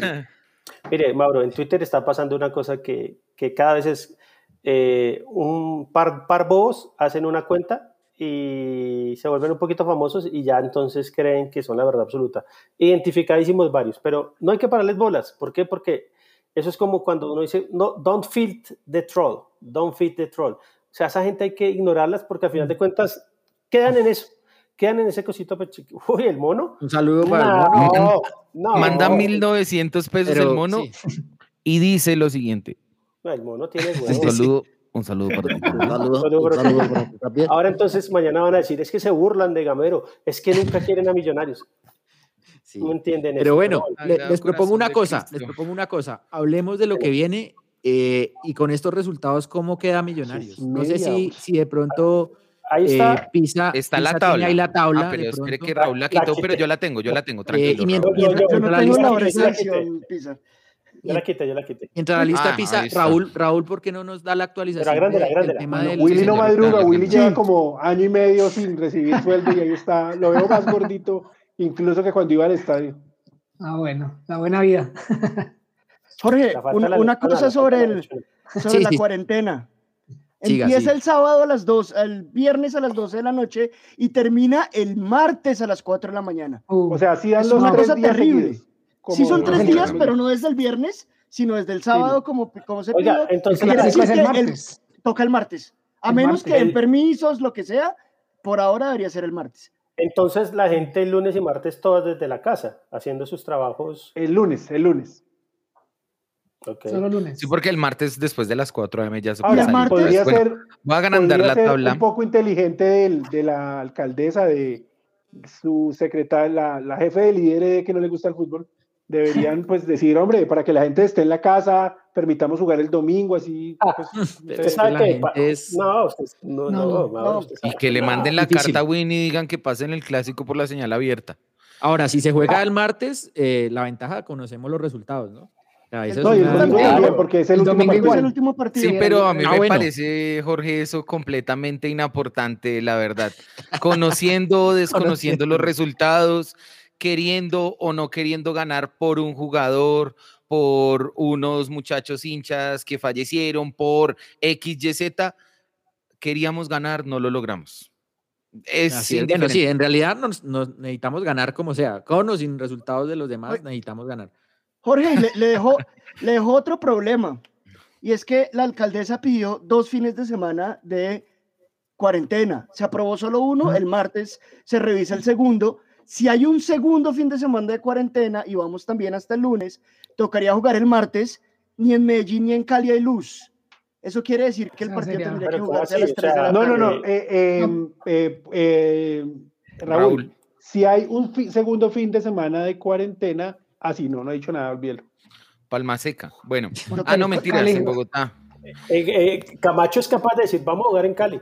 Pues Bueno. vamos a jugar en Manizales o alguna cosa de esas que ha hecho, pero sí, Tabla- ojo con eso. Ojo. Tabla de posiciones que la estoy presentando acá para que ya la pueda quitar. habla de, de posición. Sí. Primero, Atlético Nacional, 31 puntos, 16 partidos jugados. ¿Qué Segundo, partido le faltan? eh, De una vez para mirar. Cali Nacional le falta Deportivo Cali De visitante. de visitante. Pero ya están clasificados. sí. Ya está clasificado, o sea, Nacional. Y el siguiente creo que sí es random. No Listo, es entonces la equidad. 30 puntos. Ahí está lo que le falta a. Nacional. Acá está, le falta Cali y Patriotas. Cali No. y Patriotas, sí. Listo. O sea, Cali. pero ya está clasificado. Nacional está clasificado. Sí, Ahí O sea, de pronto lo es mejor que le, le podría amargue el pasar a a nosotros Cali. es que Pero- con sus 15 jugadores le gana el Cali. Pero, Pisa, yo creo que Nacional, Equidad y Tolima ya están adentro. Sí. Pero ojo que la equidad pero- cierra con Santa Fe. Sí, porque Tiene descansan la Pasto y. Santa Fe. No, pero digamos, Mauro, igual, pero, Pisa, señor, no señor, ¿qué pasó? ¿Qué pasó? No, va- no meter YouTube, YouPorn. No, no, ahorita lo tengo cerrado. lo tengo en el celular, digo. Eh, Oh, segundo, la equidad, poquito. 30 puntos y 17 partidos jugados. Descansa la siguiente falta? fecha y luego contra Santa Fe. Ah, ese ya, ya. O sea, tendría que darse muchos resultados para Sí. que, para que se No, está complicara. Sí, está dentro también. Tercero, Deportes Tolima, 29 puntos y 16 partidos jugados. Cierra Le contra dos. América. América. Bucaramanga y América. Puede llegar clasificado ya contra la América y tiene Sudamericana, entonces puede jugar con una nómina alterna. ¿No? Y tiene una muy buena diferencia de gol. Tiene una muy buena Ah, diferencia sí. de gol. Eso es casi. 29 y 10 para mí ya está clasificado. Sí. Yo creo que el Tolima, el Tolima está adentro, yo creo. Sí, también. El Tolima ya está adentro. Sí. Y Con más Acá 10. ya viene lo bueno, acá ya viene lo bueno. Sí. Quinto, Deportivo Cali, 28 puntos. Junior, y- y Junior, Junior, Junior, cuarto Ah, Junior. Junior, Junior. Cuarto 28 Junior. puntos y 17 partidos. Le queda un partido por jugar. El próximo Contra fin de Pasto. semana contra Pasto en Pasto y la siguiente Ah. fecha descansa. Pero ojo, ojo con el Junior que juega tres días antes en La Paz por Libertadores, antes de ese partido Junior, con el Junior Pasto. en Pasto no le va bien. O sea, en esos Junior climas. juega en La Junior- Paz el 8 y juega contra el Pasto el 11. En Pasto. Junior Si le gana, bravo. si el Pasto le gana, creo que el Junior se va, Sí. se queda fuera. Listo. Quinto, ahora sí, Deportivo Cali, 28 puntos y 16 partidos jugados. Le quedan dos al Deportivo Cali, podría llegar a 34. Recibe a Nacional la siguiente fecha y cierra con Millonarios acá en Bogotá. Uf, Bravo. necesitamos que Nacional le ganara, creería Pero yo. está clasificado. No sé cómo qué le irá a plantear Guimaraes. No, pero- pero Y además tiene Libertadores. Y tiene Libertadores. antes y. Nacional. O sea, Nacional igual, la B. puede- bueno, Igual, necesitamos que el Bar, el Bar sea el mejor empate. refuerzo Nacional. Ahí cabría, ahí cabría el, el mal pensamiento, Jorge, de si Nacional, en aras de eliminar a Millonarios, pues se la pone fácil al Cali, ¿no? No, no, pero seguramente ellos teniendo Libertadores van a poner un equipo B. Eso sí está Mixto, claro. sí, Ahora, ahora, hay una cosa que nos convendría a nosotros acá entre nos. Que el pase Cali Nacional gane- Junior. No, no, que el Cali le gane a Nacional y que, y que el Cali diga, oiga, yo prefiero que pase Millonarios y Ya el América". clasificado. O sea, También es Sí. cierto. digamos, Pensé que iba a decir que nos convendría que se retiren los tres primeros del torneo y nos den el cupo, pero, bueno. No, Luchito, no, no podemos llegar a la última fecha, ¿no? Millonarios. ay, mire, Santi, Ay. no, no diga no, Sí, no diga no. O sea, ya sabemos todos, o sea, Sí. que hoy estamos riéndonos, pero ya sabemos lo que va a a pasar. pasar. Yo veo, Sí. veo venir esos dos empates. Hágale pisa. Santa Fe. Sexto, Independiente Santa Fe, 27 puntos y 15 partidos jugados. Este es el que Pero más tiene un partido Juega mañana, mañana Alianza. juega con la Alianza Petrolera en Barranca, luego el clásico ante Millonarios y cierra en techo ante Equidad. No, está adentro, está adentro. Alianza. Petrolera no gana hace como 35 partidos. Ojalá gane este ya. Ojalá mañana no, gane y Alianza acabe el invicto suyo y el de Santa No sé, o sea, ¿qué es mejor? ¿Qué es mejor? Hmm. ¿Clásico con No, Santa mire. Fe necesitando o Sí, clásico con. Santa Fe ya clasificado? No, Señores. necesitando. Santa No, Fe. Santa Fe clasificado, eliminado y todo, se juega la vida contra nosotros. Sí, cosa sí, que No, cosa que además, nosotros y además se nos puede no parar a, entendido. a- a esperarnos atrás, como el Tolima. y no. y va a pasar eso seguramente. Eso sí. Séptimo. Millos, 27 puntos, 16 partidos jugados. Increíble. Y una mala, Sí. una mala diferencia de gol, ¿no? De más cuatro. Siguiente partido, empate ante Santa Fe. Siguiente partido, empate ante el Deportivo Cali. Entramos Mala 29. diferencia de gol. Con 29 29 puntos. se clasifica uno, yo creo. Bueno, y por último, dentro de los ocho clasificados está el América de Cali que tiene 25 puntos en 16 partidos jugados, podría llegar a 31. Va a Montería a visitar a Jaguares, que hoy ganó Bravo. y se metió en la pelea. Y cierra de local contra el Deportes Tolima.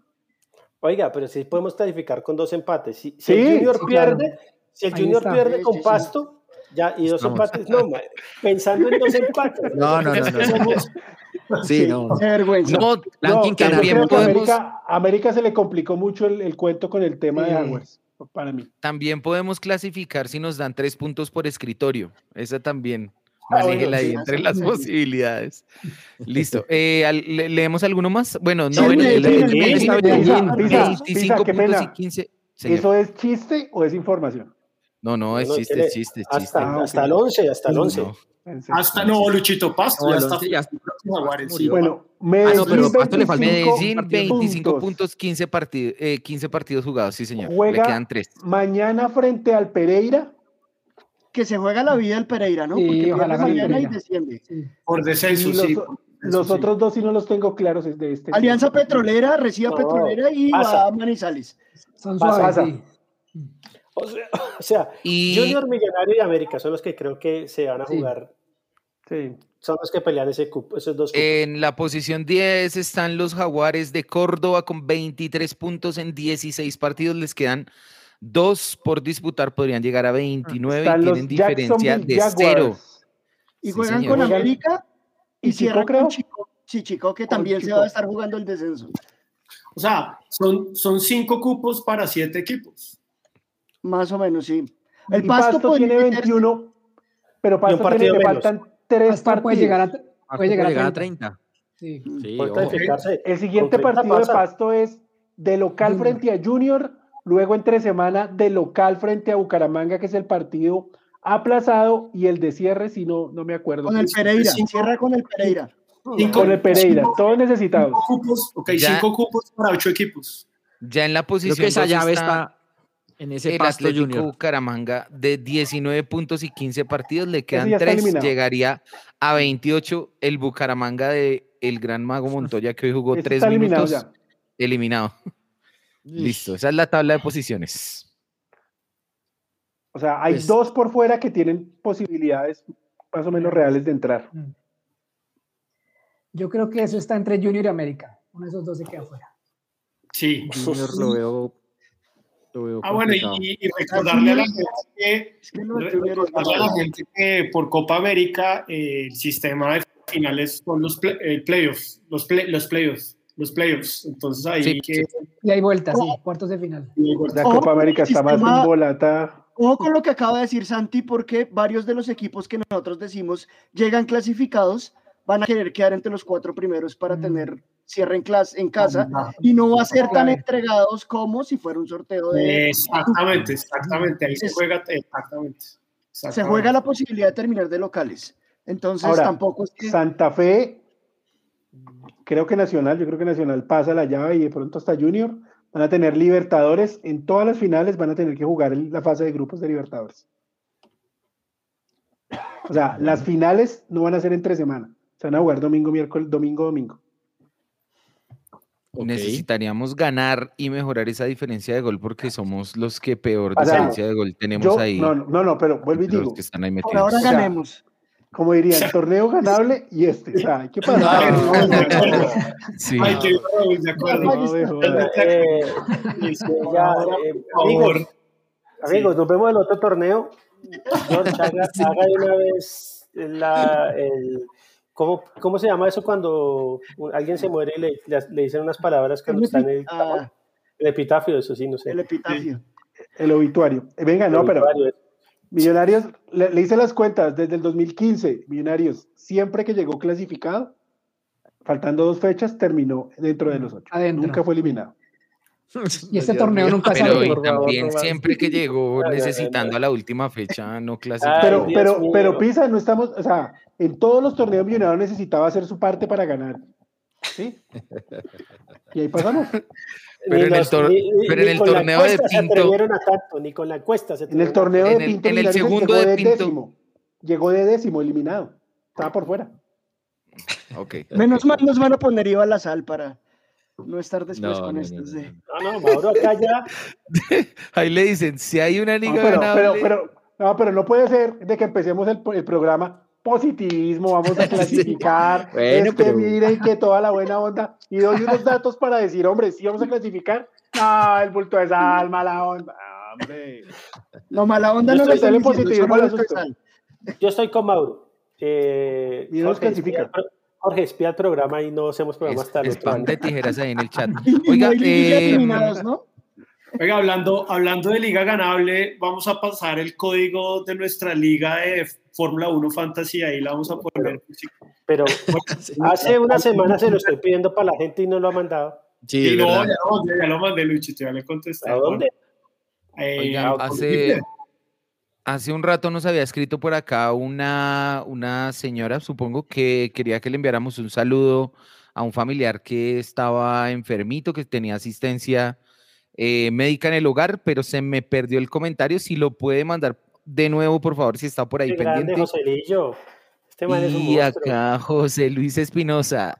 10 mil pesares para decir, buenas noches muchachos, ya está bueno de tres años de amnistía contra Santa Fe. Hay que Bien. acabarlos. Abrazo a todos y un crack Willy, le mandan ahí un ¿Pero cuál Willy? saludo especial a Saludos. nuestro invitado. ¿Colón, Ortiz o Rodríguez?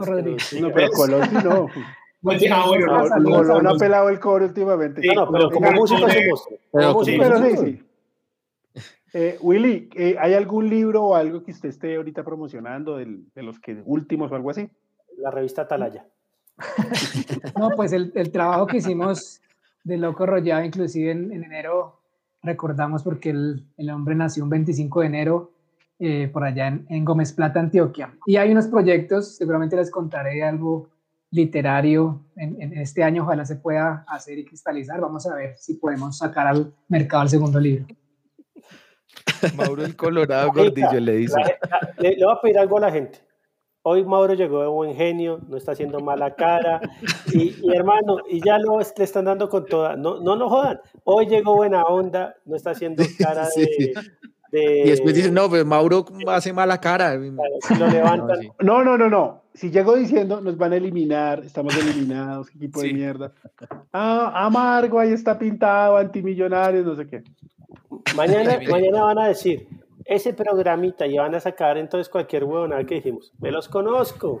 Mire, acá en el libro, en el libro de Willy del Loco Arrollado, ahorita que estábamos hablando de un Ah, técnico formador, claro que sí, formador y, y que encontró jugadores profesionales, él tiene una lista de 118 jugadores, futbolistas profesionales. Made in Jaime Arroyave, dentro de los cuales hay nombres como Zenén Mosquera, Otoniel Quintana, Alonso El Pocillo López. A ver, ¿qué más hay acá en la parte No de... mejor dicho, cuéntese usted otros nombres, Willy. El mejor ¿Qué lateral lateral? izquierdo que ha tenido Millonarios. El Pocillo López era un claro. Posillo. Mire, el número 94, delanteros, Willington Ortiz. Crack. Número 102, Juanito Moreno, un recordado.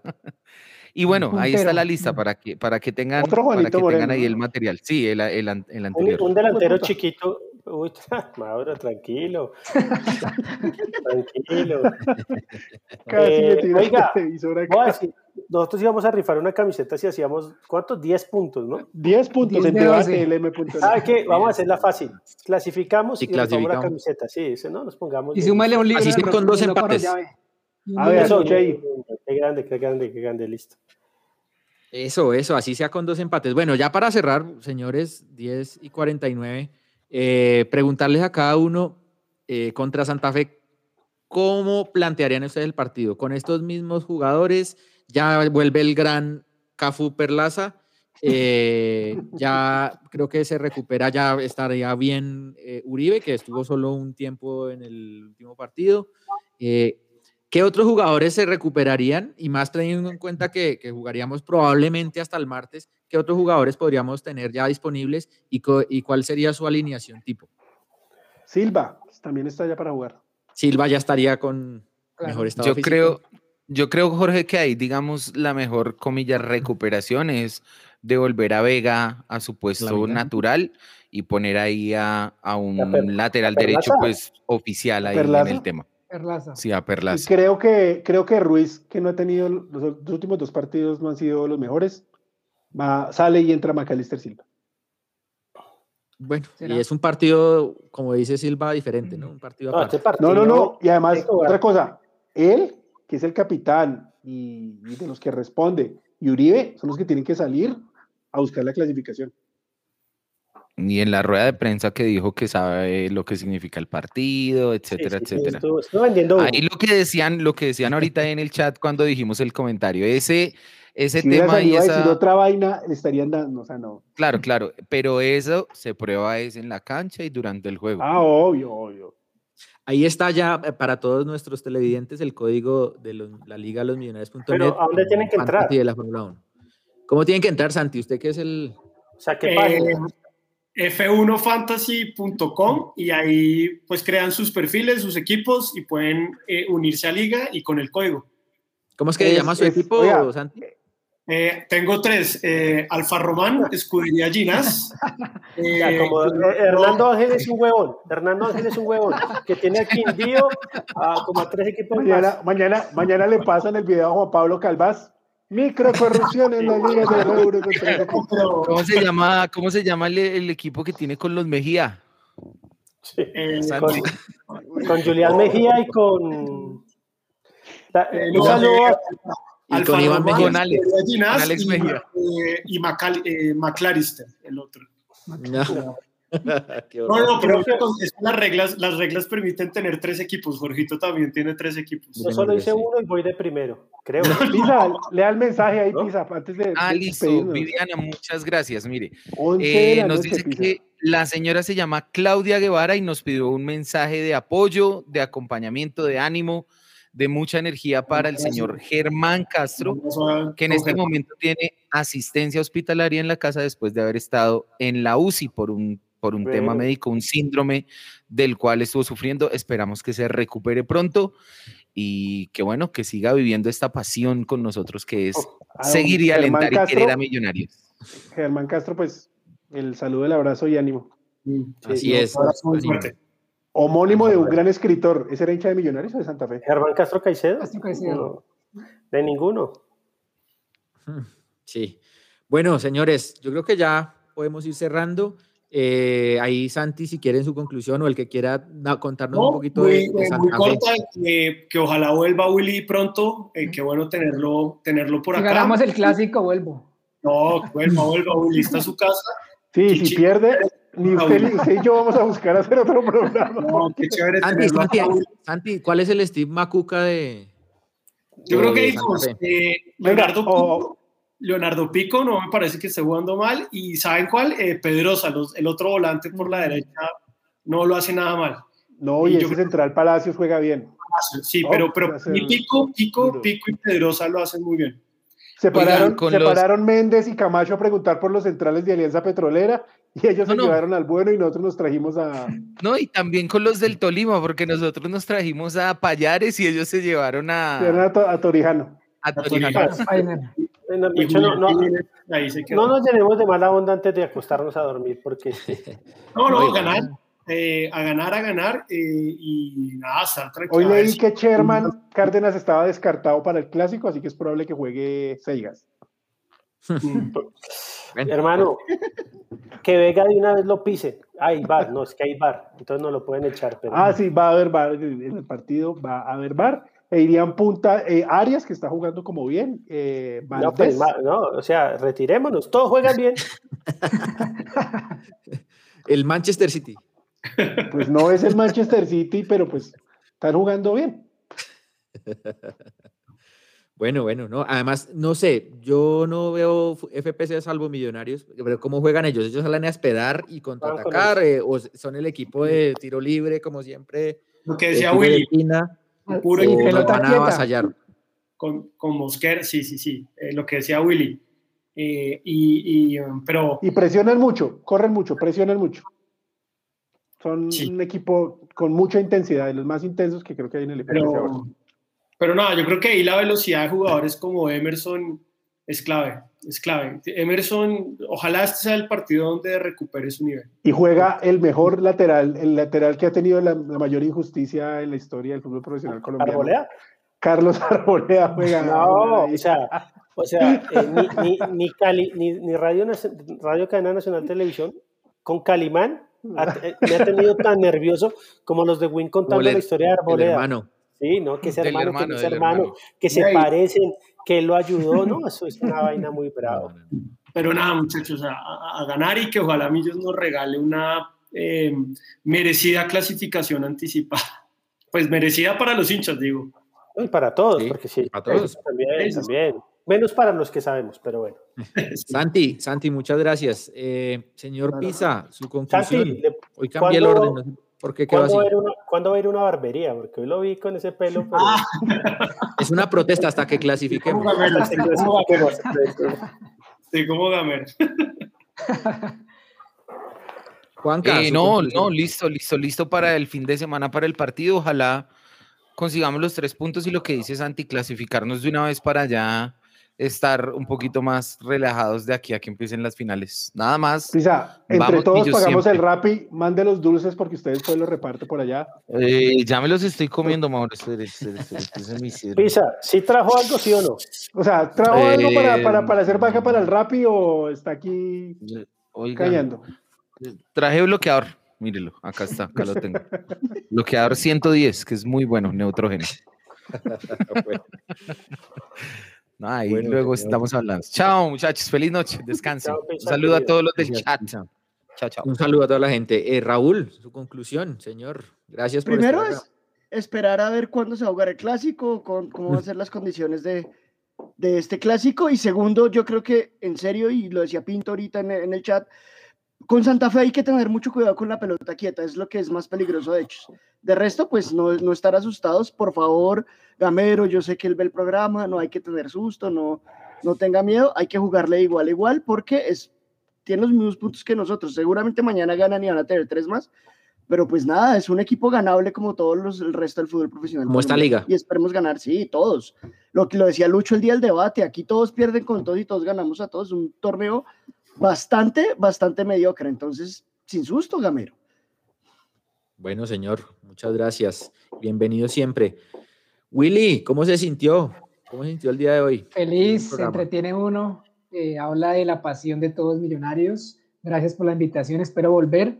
De Millonarios y la pregunta que, hizo, eh, que hizo sobre el tema de la alineación, yo me la juego como, como, como puso McAllister contra el Tolima. Es decir, yo juego Vega McAllister, Emerson, Chicho, Ruiz y, Uribe. ¿Por qué? Porque a Santa Fe hay que quitarle la pelota, porque hay que manejar el mediocampo. Me parece que le va a dar un circuito más ofensivo y futbolístico teniendo ahí, pero lo importante es que Vega no quede solo y en eso es muy importante el trabajo de los laterales para cubrir el medio campo y, estar agrupados también corticos con los centrales, pero hay que salir a ganar. Acá a Santa Fe no le ganamos desde 2017, hay que hacer moñón, hay que clasificar, hay que dejarlos de pronto mal parados y si Millonarios gana el clásico, ese es el partido de quiebre para Millonarios. Si, si, Millonarios gana el clásico, no solo clasifica y laburo mínimo semifinales, o sea que es el partido clave para ganar.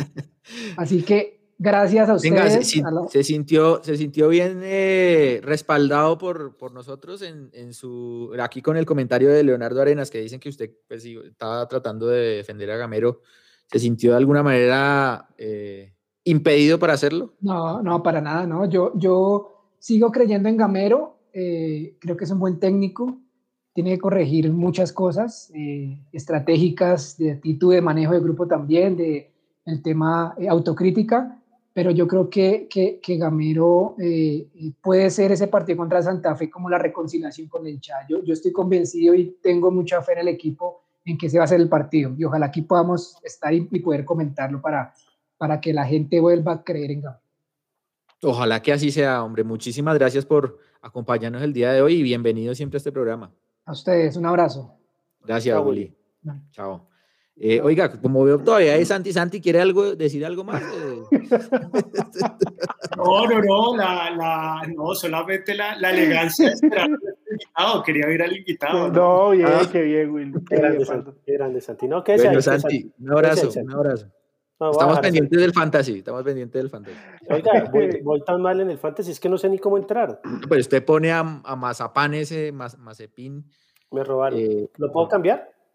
Sí, lo puede cambiar en cada, en cada gran Igual este fin de semana no hubo y el otro que tampoco va a haber F1. No. Entonces, bueno, ahí entonces tiene, tiempo. Bueno, Santi, eh, buena noche. Eh, y Mauro, su conclusión.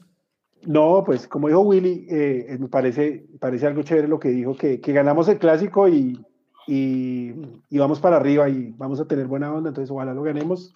Yo creo que Millones clasifica y, y ya hay a partir de cero y esperar a ver qué pase porque eh, futbolísticamente, pues hay muchas cosas que a uno no lo llenan, pero pues como hincha ya uno estando en finales, ya uno se le olvida toda esa vaina y uno solo sueña y quiere que Millonarios gane. Yo creo que este Millonarios va a clasificar, entonces vamos a tenerle buena onda y nos vemos en ocho días acá, contentos por el triunfo en el Clásico Capitalino. Que así sea, señor. Feliz noche. Lucho, su conclusión. A nadie más que a nosotros nos les interesa que Millonarios le vaya bien y que clasifique. Gamero, confiamos en usted, confiamos en el equipo, eh, depende de nosotros, afortunadamente depende de los jugadores y de Millonarios, y nada, buena onda, optimismo, y lo que dice Mauro, lo que dice Willy, lo que hemos dicho acá todos, apenas clasifiquemos, borrón y cuenta nueva, que comienza un torneo distinto. Así es, Lucho. Muchísimas gracias y bueno, feliz noche. Chao, Jorge. Que, que, el frío no le haya pegado tan duro después de esos. Uy, tengo soroche, tengo soroche, marica. Pero bueno, bueno soy muy flojo, soy muy flojo. Chao. Gracias. Bueno, estimados televidentes, muchas gracias por acompañarnos el día de hoy. Espero que haya sido del agrado de ustedes el programa. Vamos a ponerle toda la buena actitud, como dijo Lucho y como dijo, dijeron nuestros compañeros. Queremos que Millonarios haga 6 de 6 y que estemos eh, aquí alabando al señor Gamero, alabando al equipo, alabando toda la, buena gestión de Millonarios y sobre todo, pues clasificados. Ya ahí empezará otro torneo y sin duda la ilusión se renueva. Nos encontramos la próxima semana, esperemos eh, pues con novedades sobre los, los próximos partidos. Cuídense mucho, por favor, cuídense mucho en estos momentos de COVID y bueno, nos vemos. Chao.